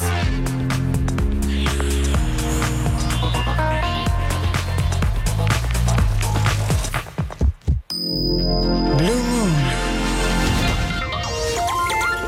Herzlich willkommen zur letzten halben Stunde Chaos Radio im Blue Moon auf Fritz. Äh, Dabei sind Danimo vom Chaos Computer Club. Hallo, guten Abend. Schönen guten Abend. Andreas Bog Hallo. und Erdgeist. Schönen guten Abend. Erdgeist wollte gerade noch was zu den Nachrichten sagen. Nein, ich hatte mich nur an den Blog ein wenig gestört. Das heißt, das Blog. Völlig richtig. so, aber eigentlich geht es heute hier um Sicherheitslücken und wie man damit umgehen kann. Wir haben schon in den äh, vergangenen 90 Minuten ähm, darüber geredet, was, wie das funktioniert, wie verantwortungsvoller Umgang damit aussieht, wie man verhindern vielleicht kann, dass der eigene Code von den Bösen verwendet wird. Und wir reden jetzt gerade darüber, was für Auswirkungen es eigentlich haben kann, wenn es solche Sicherheitslücken gibt und dass es halt da auch mittlerweile mehr geht als Computer. Und sind gerade beim Auto angekommen und Andreas hatte gerade schon erklärt, also was beim Auto eigentlich alles mittlerweile von einem Computer gesteuert wird. Und die Kurzzusammenfassung ist alles. Und jetzt äh, hat auch schon erzählt, vor zwei Jahren haben Hacker zum ersten Mal gezeigt, dass sie das auch alles irgendwie selbst von Ferne steuern können. Und von Ferne war damals aber noch, man muss in dem Auto drin sitzen und dann ein Kabel in das Auto reinlegen und dann kann man das System irgendwie hacken. Aber was ist dann passiert, Andreas? Da ist etwas passiert, was euch alle völlig überraschen wird. ähm, also wie wir alle wissen, so Computer können gehackt werden und äh, Computer, die man ans Internet hängt, können übers Internet gehackt werden. Ähm, um es mal ein bisschen vereinfacht darzustellen, aber nicht völlig falsch. Und jetzt sind die Automobilhersteller also auf die gloriose Idee gekommen, dass so ein Auto am Internet eigentlich auch eine ganz tolle Sache wäre. Ja? Ähm, aus verschiedenen Gründen, äh, unter anderem äh, damit äh, übers Internet jederzeit, keine Ahnung, aktuelle Verkehrsmeldungen abgerufen werden können, aber auch damit man seinen Twitter-Feed angucken kann. Und, Oder damit du mit dem Handy dein Auto entsperren kannst. Genau, genau, dass man aus der Ferne schon mal irgendwie über die App in seinem Mobiltelefon die Standheizung anmachen will, damit man einen warmen Hintern hat, wenn man äh, des Winters in sein Auto einsteigt. Also der, der Anwendungsfälle gibt es da viele. Und ähm, jetzt haben tatsächlich auch wieder äh, Miller und Walasek gezeigt, ähm, erstmal einem Wired-Journalisten, weil man muss ja ein bisschen trommeln und ähm, nächste Woche gibt es dann in Las Vegas die äh, Präsentation dazu, dass das durchaus auch aus der Ferne mit solchen Autos funktioniert, da alles zu tun, was man tun möchte, wenn sie im Internet dranhängen. Konkret handelt es sich um äh, ein Modell des Herstellers äh, Chrysler mit der Marke Jeep, also ein Jeep Cherokee, der da angegriffen wurde. Äh, der verfügt über ein Feature namens Uconnect, was halt genau diese Internetschnittstelle ist. Und ähm, was sie also gezeigt haben, ähm, äh, unter ein bisschen zweifelhaften, sehr spektakulären Bedingungen, nämlich auf einer befahrenen, auf einem befahrenen Highway mit einem Journalisten drin, der also dieses Auto durch die Gegend fuhr, ist, wie sie übers Internet äh, in das Auto eingegriffen haben. Also erstmal die Musik laut gedreht, dann die Fenster runtergemacht ähm, und dann plötzlich äh, Gas weggenommen, sodass das Auto also auf dem Highway immer langsamer wurde und irgendwann stehen blieb. Und ähm, was natürlich auch beliebige andere Möglichkeiten für die Erzeugung von Unfällen mit solchen Autos beinhaltet. Also eigentlich ein sehr, sehr heikles Thema und äh, eine große Gefahr, die übersteht. So, und jetzt haben wir einen Punkt, wo wir wieder bei der Sicherheitslücke zurückkommen. Die haben das ja entdeckt. Hm. Und die haben auch schon, ähm, also man muss auch zu sagen, die haben das an dem äh, Jeep Cherokee gezeigt, weil der sozusagen die beste Angriffsmöglichkeit geboten hat. Die haben aber eine Liste von Autos und es gibt irgendwie noch ein anderes Modell, was genauso leicht angegriffen werden kann und dann so, wo es halt immer schwieriger wird. Aber das ist halt kein bedauerlicher Einzelfall, sondern das ist das, was halt jetzt auf uns zukommt. Und die haben aber mit der Firma auch schon geredet. Genau, die sind vorher dahin gelaufen, haben also das getan, was man Responsible Disclosure nennt, vorher der Firma Bescheid gesagt, so wir werden das jetzt veröffentlichen. Und dann gab es wahrscheinlich äh, Heulen und Wehklagen und äh, äh, die Firma Chrysler hat jetzt sich entschlossen, USB-Sticks mit Updates an all ihre Kunden zu verschicken. Also man muss sich das so vorstellen, man kriegt einen Brief, da ist ein USB-Stick drin, den steckt man dann an seinem Auto in den USB-Slot, wo man sonst sein iPhone anhängt oder äh, sein, äh, sein Memory-Stick für die MP3s reinsteckt. Und dann sagt das Ding, äh, bitte updaten, dann kommt so ein Ladebalken und dann ist irgendwann geupdatet und die Sicherheitslücke ist beseitigt. Betrifft also, 1,4 Millionen Modelle. Als Hacker würde ich mir jetzt Adressen von Jeep Cherokee-Besitzern suchen und ihnen Briefe mit USB-Sticks schicken. Das ist die nächste Frage. Wie gut ist die Signaturprüfung bei den Updates? Ja, aber auch wieder ein Vektor. Ne? Also es gibt verschiedene äh, Angriffsvektoren, über die man an so ein Auto rankommen kann. Und drahtlos über Internet ist natürlich der bequemste. Aber äh, so USB-Sticks, da sind ja jede Menge Daten drauf, die dann vom Navi oder was auch immer gelesen werden. Also ein Fall ist mir bekannt, da kann man per USB-Stick sogenannte Points of Interest ins Navigationssystem einspielen. Ähm, also so man klickt halt auf der Karte irgendwie, ja, da wohne ich, da wohnt die Oma und dann kann man da eine XML-Datei draus machen und die da reinstecken. Und wenn man die XML-Datei geschickt gestaltet, dann stürzt das System halt ab. Hm. Und es ist also durchaus vorstellbar, dass man eine Sicherheitslücke findet, die sich darüber ausnutzen lässt, dass jemand etwas in das USB reinsteckt. Und jetzt ist der Punkt, die sind halt zu dieser Firma gegangen und haben gesagt, hier ist Sicherheitslücke, dann veröffentlichen das jetzt, es gibt diese USB-Sticks. Aber wenn man so mal nachguckt, realistischerweise, wie viele Leute Updates machen, dann ist halt auf jeden Fall klar, es wird in näherer Zukunft zwei Sachen eingetreten sein, weil es wird Autos geben, die nicht geupdatet wurden und es wird relativ breites Wissen darüber vorhanden sein, wie die Sicherheitslücken funktionieren. Davon ist auszugehen. Zumal äh, wir in einer Situation leben, wo, wenn man mit seinem Auto zum TÜV fährt, ähm, sich niemand die Versionsstände der Software da anguckt. Also es findet ja nicht mal eine Prüfung statt, ob man denn auch mit allen äh, Patches durch die Gegend fährt oder vielleicht mal wieder updaten muss. Also die ganzen Probleme, die wir von Rechnern so kennen, die werden wir demnächst im Auto auch haben. So, ne, jetzt ist aber äh, der Punkt, und dann sind wir wieder bei dem eigentlichen Thema dieser Sendung, nämlich dem Umgang mit Sicherheitsschwankungen. Was macht man denn als Hacker? Also man ist jetzt ein Hacker und hat halt so sein System komplett auseinandergenommen und hat jetzt so eine Wahl, wie man es macht. Und jetzt ist so die, äh, jetzt, jetzt finde ich ja, ist, was, was die jetzt gemacht haben, nämlich als erster Firma gehen und der Zeit lassen und dann mh, sagen, kann man halt sagen, okay, die habt es ja gewusst und so. Aber die nehmen ja, man könnte sagen, die nehmen ja trotzdem in Kauf, dass jetzt diese Leute mit den ungepatchten Autos rumfahren und die Sicherheitslücke bekannt ist. Also warum das überhaupt an die Öffentlichkeit bringen? Ja, vermutlich. Ähm, also erstens, ähm, dass ich die Sicherheitslücke entdecke, heißt ja noch lange nicht, dass nicht jemand anders sie äh, nicht auch schon entdeckt hat. Ne? Und zum Zweiten auch, um überhaupt auf das Problem aufmerksam zu machen. Also gerade in dem Fall, ähm, man kann jetzt über die Mittel diskutieren. Ja, auf einer tatsächlich befahrenen Straße das auszuprobieren, ist grenzwertig. Aber auf jeden Fall hat das in der Industrie eine Debatte losgetreten. Das ist irgendwie ein Problem, das lange Zeit stiefmütterlich betrachtet wurde. Also gerade bei den ersten Veröffentlichungen vor ein oder zwei Jahren, da gibt es dann einen VW-Pressesprecher, der sich hinstellt und sagt irgendwie, das ist alles viel zu kompliziert, das wird nie in der Praxis einer machen oder äh, ähnliche Geschichten oder äh, das heißt, äh, unsere Autos sind unhackbar, ähm, mhm. hört man halt ständig. Und ähm, dass überhaupt angefangen wird, äh, darauf Wert zu legen und auch die, die Ressourcen dafür zu allozieren, ja, dass äh, die Autos entsprechend gehärtet werden, dass ähm, Sicherheitslücken gesucht und gepatcht werden, dass Update-Mechanismen eingerichtet werden, dass vielleicht demnächst der TÜV mal anfängt, Versionsstände ähm, zu kontrollieren. Das erfordert einen gewissen öffentlichen Druck und also in dem Fall ist es eine, äh, eine Abwägung, die ganz, ganz klar ist. Ja, die, äh, es ist ein Patch draußen, die Information, wie man die Lücke ausnutzt, ist noch nicht komplett draußen. So müssen wir mal gucken, wie viel da überhaupt rausgeht. Ähm, aber es wurde gezeigt, dass es geht. Und ähm, da kann man natürlich spekulieren, wenn man weiß, dass es geht.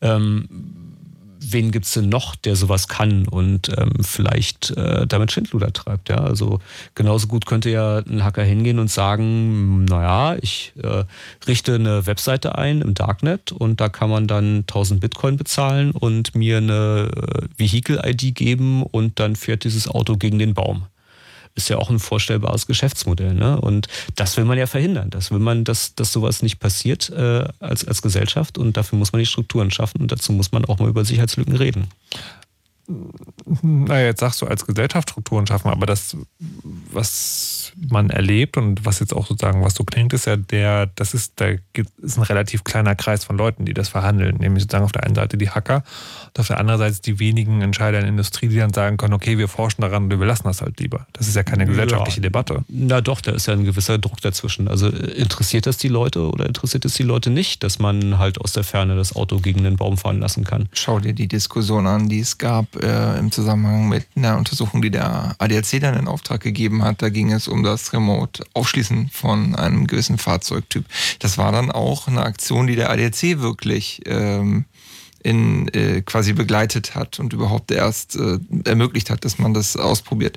Und ich würde jetzt mal diskutieren im Kontext mit im Kontext Autos ist der ADAC schon als Teil der Gesellschaft oder als Teil der relevanten Gesellschaft in dem Fall zu betrachten. Also das ist größer als jetzt nur ein paar Nerds und ein paar Manager. Finde ich schon. Nur in dem einen Fall, aber ist es immer so? Ist letztendlich, wie du schon sagtest, eine, eine, eine Fallgeschichte, aber je mehr es passiert, desto ähm, und, und, und, und je krasser die Beispiele. Also sowas lebt natürlich immer auch von medialer Aufmerksamkeit. Mediale Aufmerksamkeit kriegst du je, je, je krasser dein, dein Hack ist.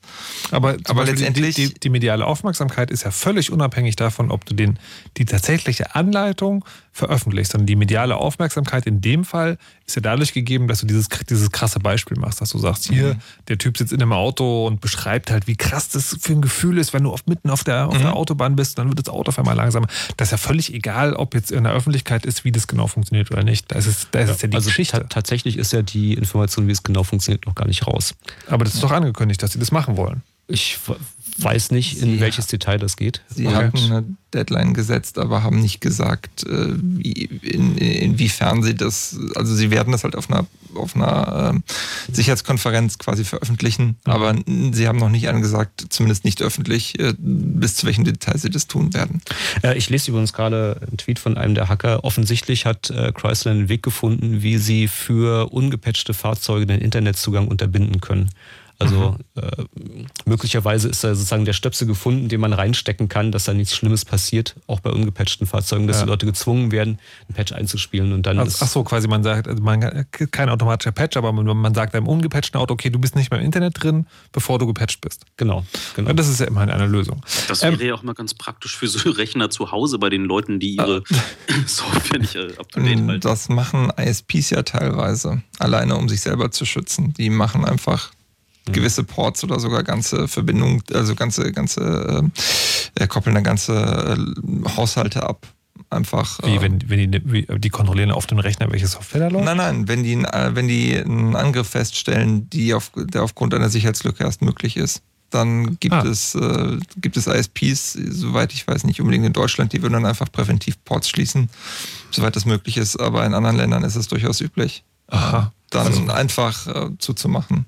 Gerade um was sich selber es, zu schützen. Was es für Firmen tatsächlich gibt, ist so, eine, äh, so, so, ein Agent, der auf dem Rechner läuft und der guckt, ob alles gepatcht ist. Und äh, erst wenn alles gepatcht ist, sagt er dem Netzwerk, alles gut. Und äh, wenn nicht alles gut ist, landet man in einem Quarantänenetzwerk und kann nichts machen, außer Patches einzuspielen. Man darf erst an das eigentliche Firmennetzwerk. Doch, doch, wirklich. Das ist. Ähm, das und ein Virenscan, ja. Ja, genau. Dann, dann darf man erst an die eigentlichen Firmendaten ran, wenn man alles gepatcht hat. Das klingt gut für, das, äh, für den Rest der Familie, die sich nicht selber um den Rechner kümmern wollen. Aber ich finde noch eine andere Frage ähm, nicht, nicht unspannend. Und zwar, wenn ich das richtig in Erinnerung habe, ist die Untersuchung, die diese beiden Leute gemacht haben, ein Forschungsprojekt von der DARPA. Das ist wiederum in den USA die, äh, die Leute sind, die so auch vor allem an Militärforschung irgendwie viel Eigen, mhm. äh, Eigennutz haben. Ja, es, es, was ist das? Das ist der Forschungsarm des US-Militärs, kann man sagen. Genau, und sagen, das heißt also, jetzt wird also irgendwie alle Autos sind per Computer gesteuert, der Forschungsarm des Militärs bezahlt, dass diese Sicherheitslücken rauskommen. Mhm das hat ja so ein bisschen Geschmack. Also insbesondere, wo, wo, wo jetzt am Anfang der Sendung gesagt wurde, naja, eigentlich wollen wir gar nicht, dass Militärs irgendwie mit unseren Sicherheitslücken was zu tun haben, geschweige denn die ausnutzen können. Und dann die spannende Frage, die ich finde, die dahinter steckt, ist, also wenn wir wollen, dass Sicherheitslücken äh, verantwortungsvoll damit umgegangen wird, dann müssen wir dafür sorgen, dass Sicherheitslücken von Leuten gefunden werden, die überhaupt damit verantwortungsvoll umgehen wollen. Die müssen aber auch von irgendwas leben. Brauchen wir also so eine Art staatliches Sicherheitslückenforschungsteam? Ja, das, da muss man dann immer wieder Angst haben, dass sie das nicht veröffentlichen. Also das mit dem mit DARPA ist äh, eine spannende Geschichte. Das wird da auch ein bisschen anders gesehen als hier. Also hier äh, ist es schon anrüchig, wenn man vom äh, Militär Geld nimmt. Da ist es völlig normal. Da lässt jeder sein Forschungsprojekt von der DARPA finanzieren. So, also Aber das, bei uns das, haben wir doch das BSI, das genau dafür da ist. Ja, tun die das? Äh, nee, die sind auch, die, die, die machen keine keine doch, Forschungsförderung. Das wäre doch, doch, doch, doch. Okay. Ja. Weiß ich durch Zufall sehr genau. Okay, alles klar. So, ähm, das, aber DARPA hat zum Beispiel auch die Forschung fürs Internet finanziert. Und äh, also meine Meinung ist, wenn das Forschungsergebnis hinterher allen zur Verfügung steht, der Öffentlichkeit zur Verfügung steht und nicht irgendwo in einem Tresor verschwindet, dann darf das von mir aus auch das Militär bezahlen. Das finde ich völlig in Ordnung. Es gibt ja dieses äh, Internet das genau, zuletzt genau. Äh, von der DARPA ähm, überhaupt Internet von DARPA-Projekt ist richtig. Ähm, es hat sich bei Sicherheitslücken im Computerbereich ähm, äh, dieses Bug-Bounty-Ding etabliert. Ja? Dass also die Firmen sagen, wenn du als Außenstehender uns eine Sicherheitslücke reportest, dann gibt es da Geld dafür. Und das ist äh, tatsächlich was, wovon manche Leute leben. Ja, wenn man irgendwie bei Pwn to Own mitmacht, dann kann man auch mal 100.000, 150.000 äh, äh, Euro abräumen.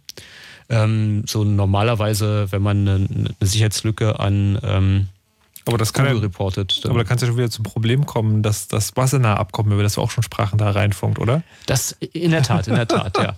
Das ist auch alles gerade, also wie gesagt, die Probleme werden den Leuten gerade bewusst und das ist alles nochmal auf den Prüfstand gestellt und zurückgestellt. Und da, da werden wir sicherlich noch ein bisschen Bewegung drin sehen, was da passiert und wie das funktionieren wird.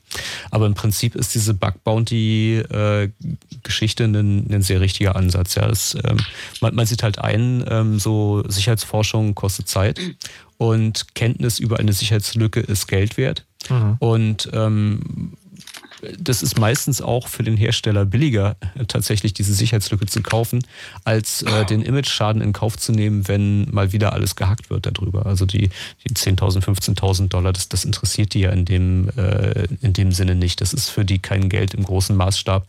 Aber dann mal wieder 5% Marktanteile an den Konkurrenten zu verlieren, das ist richtig Geld. Weil es einen großen Skandal gab. Genau.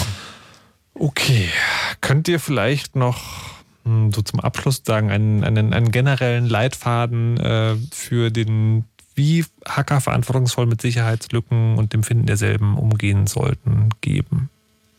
Wollt ihr das jeder einzeln machen oder gibt es eine einhellige Meinung? Das ist, glaube ich, äh,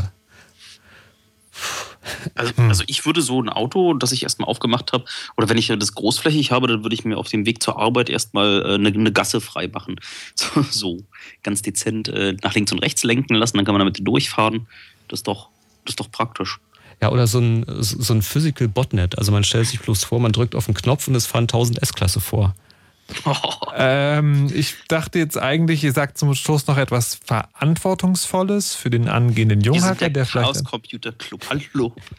Na gut, vielleicht, Aber, ähm, vielleicht doch irgendwie. Ja, ähm, so, also äh, so die, die, die O-Days meist bieten zu verkaufen äh, im Untergrund äh, halte ich persönlich für moralisch nicht vertretbar. Ja. Also ob der Kaufer jetzt, ähm, ob das Kriminelle sind, die einem versuchen, einen Trojaner unterzujubeln, um das Bankkonto leer zu räumen, ob das irgendwelche ähm, Firmen sind, die für zweifelhafte Geheimdienste noch zweifelhafterer Länder Überwachungssoftware programmieren, ähm, ob das äh, die, die nächste, äh, in Anführungszeichen, Cyberbombe ist, die dann dafür sorgt, dass in einem Land der Strom komplett ausfällt.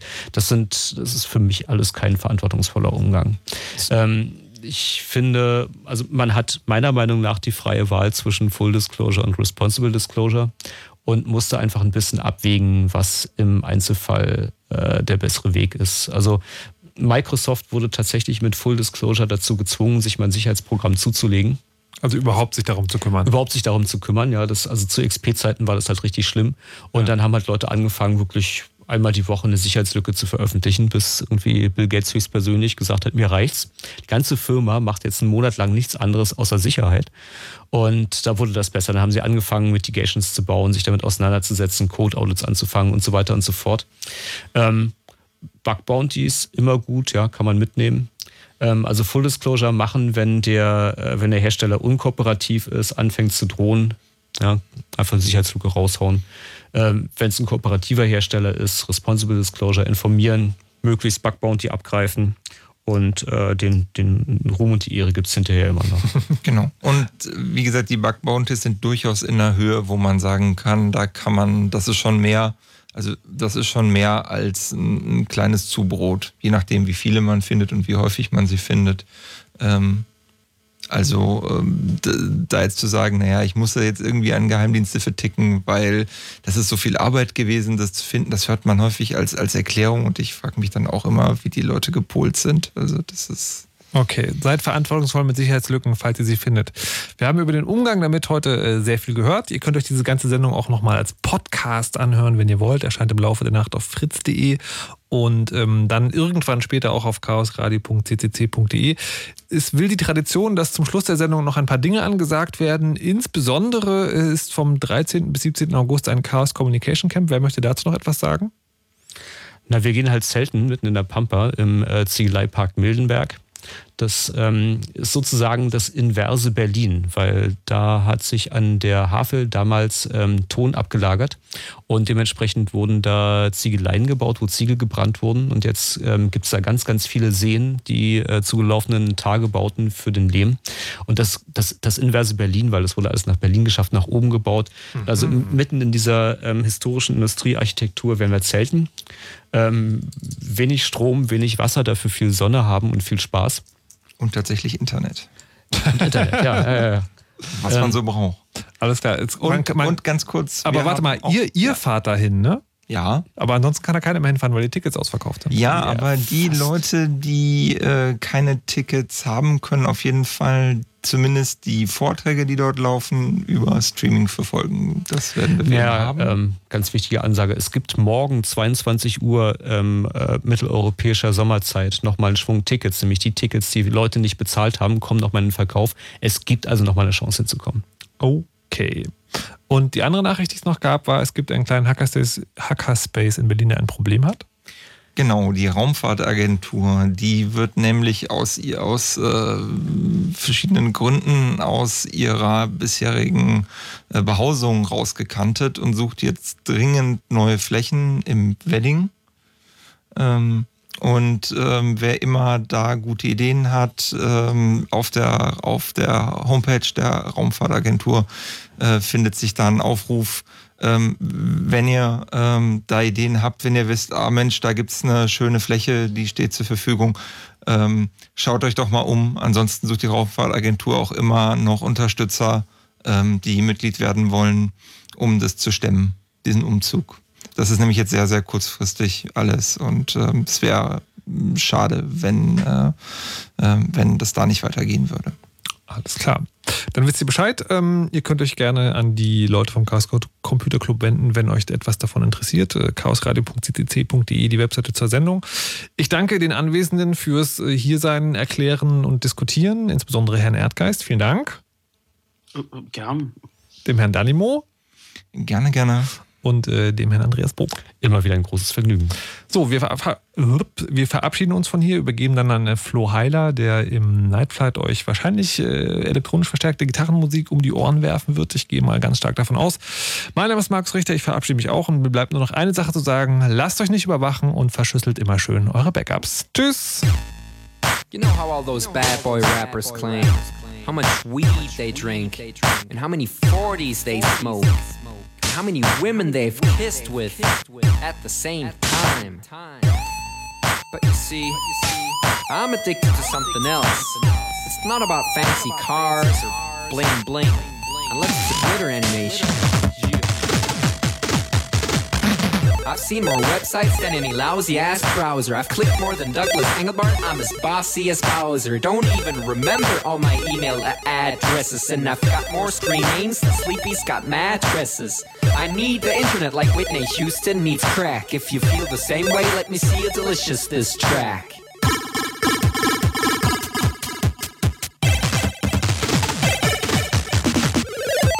Time online than Tim Berners-Lee. When I go to a club, it's mostly a surf club, you see. I've cow paid more money than you've got pictures on Flickr. They call me the Uber YouTuber, MySpace clicker. I love amateur homepages and dirt style design. The interweb's a ghetto full of gustatory crime.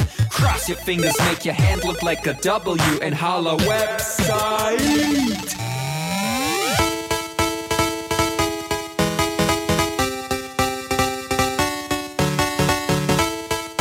My future girlfriend. This is what I sound like. Uh, orders ending, upping it up. Check birthday, keep on fucking it up. What? All my bitches up in the club. Let me see you shaking it, don't stop. Rub it down, bounce around, wiggle every pound. Get it to the hyper ground. Everybody dance, jump if you like it, this sound. Feel the bass drop, hear the beat pop. What you gon' do? When it's time to take off, climb the rooftop, jump out of your shoe. It goes oohs, oohs, heavy face balloons, unfadable pokey tunes, dance shitty cartoons, really hot wounds on over afternoons. The club's full with the whole sweaty nation. That seems out of the wrong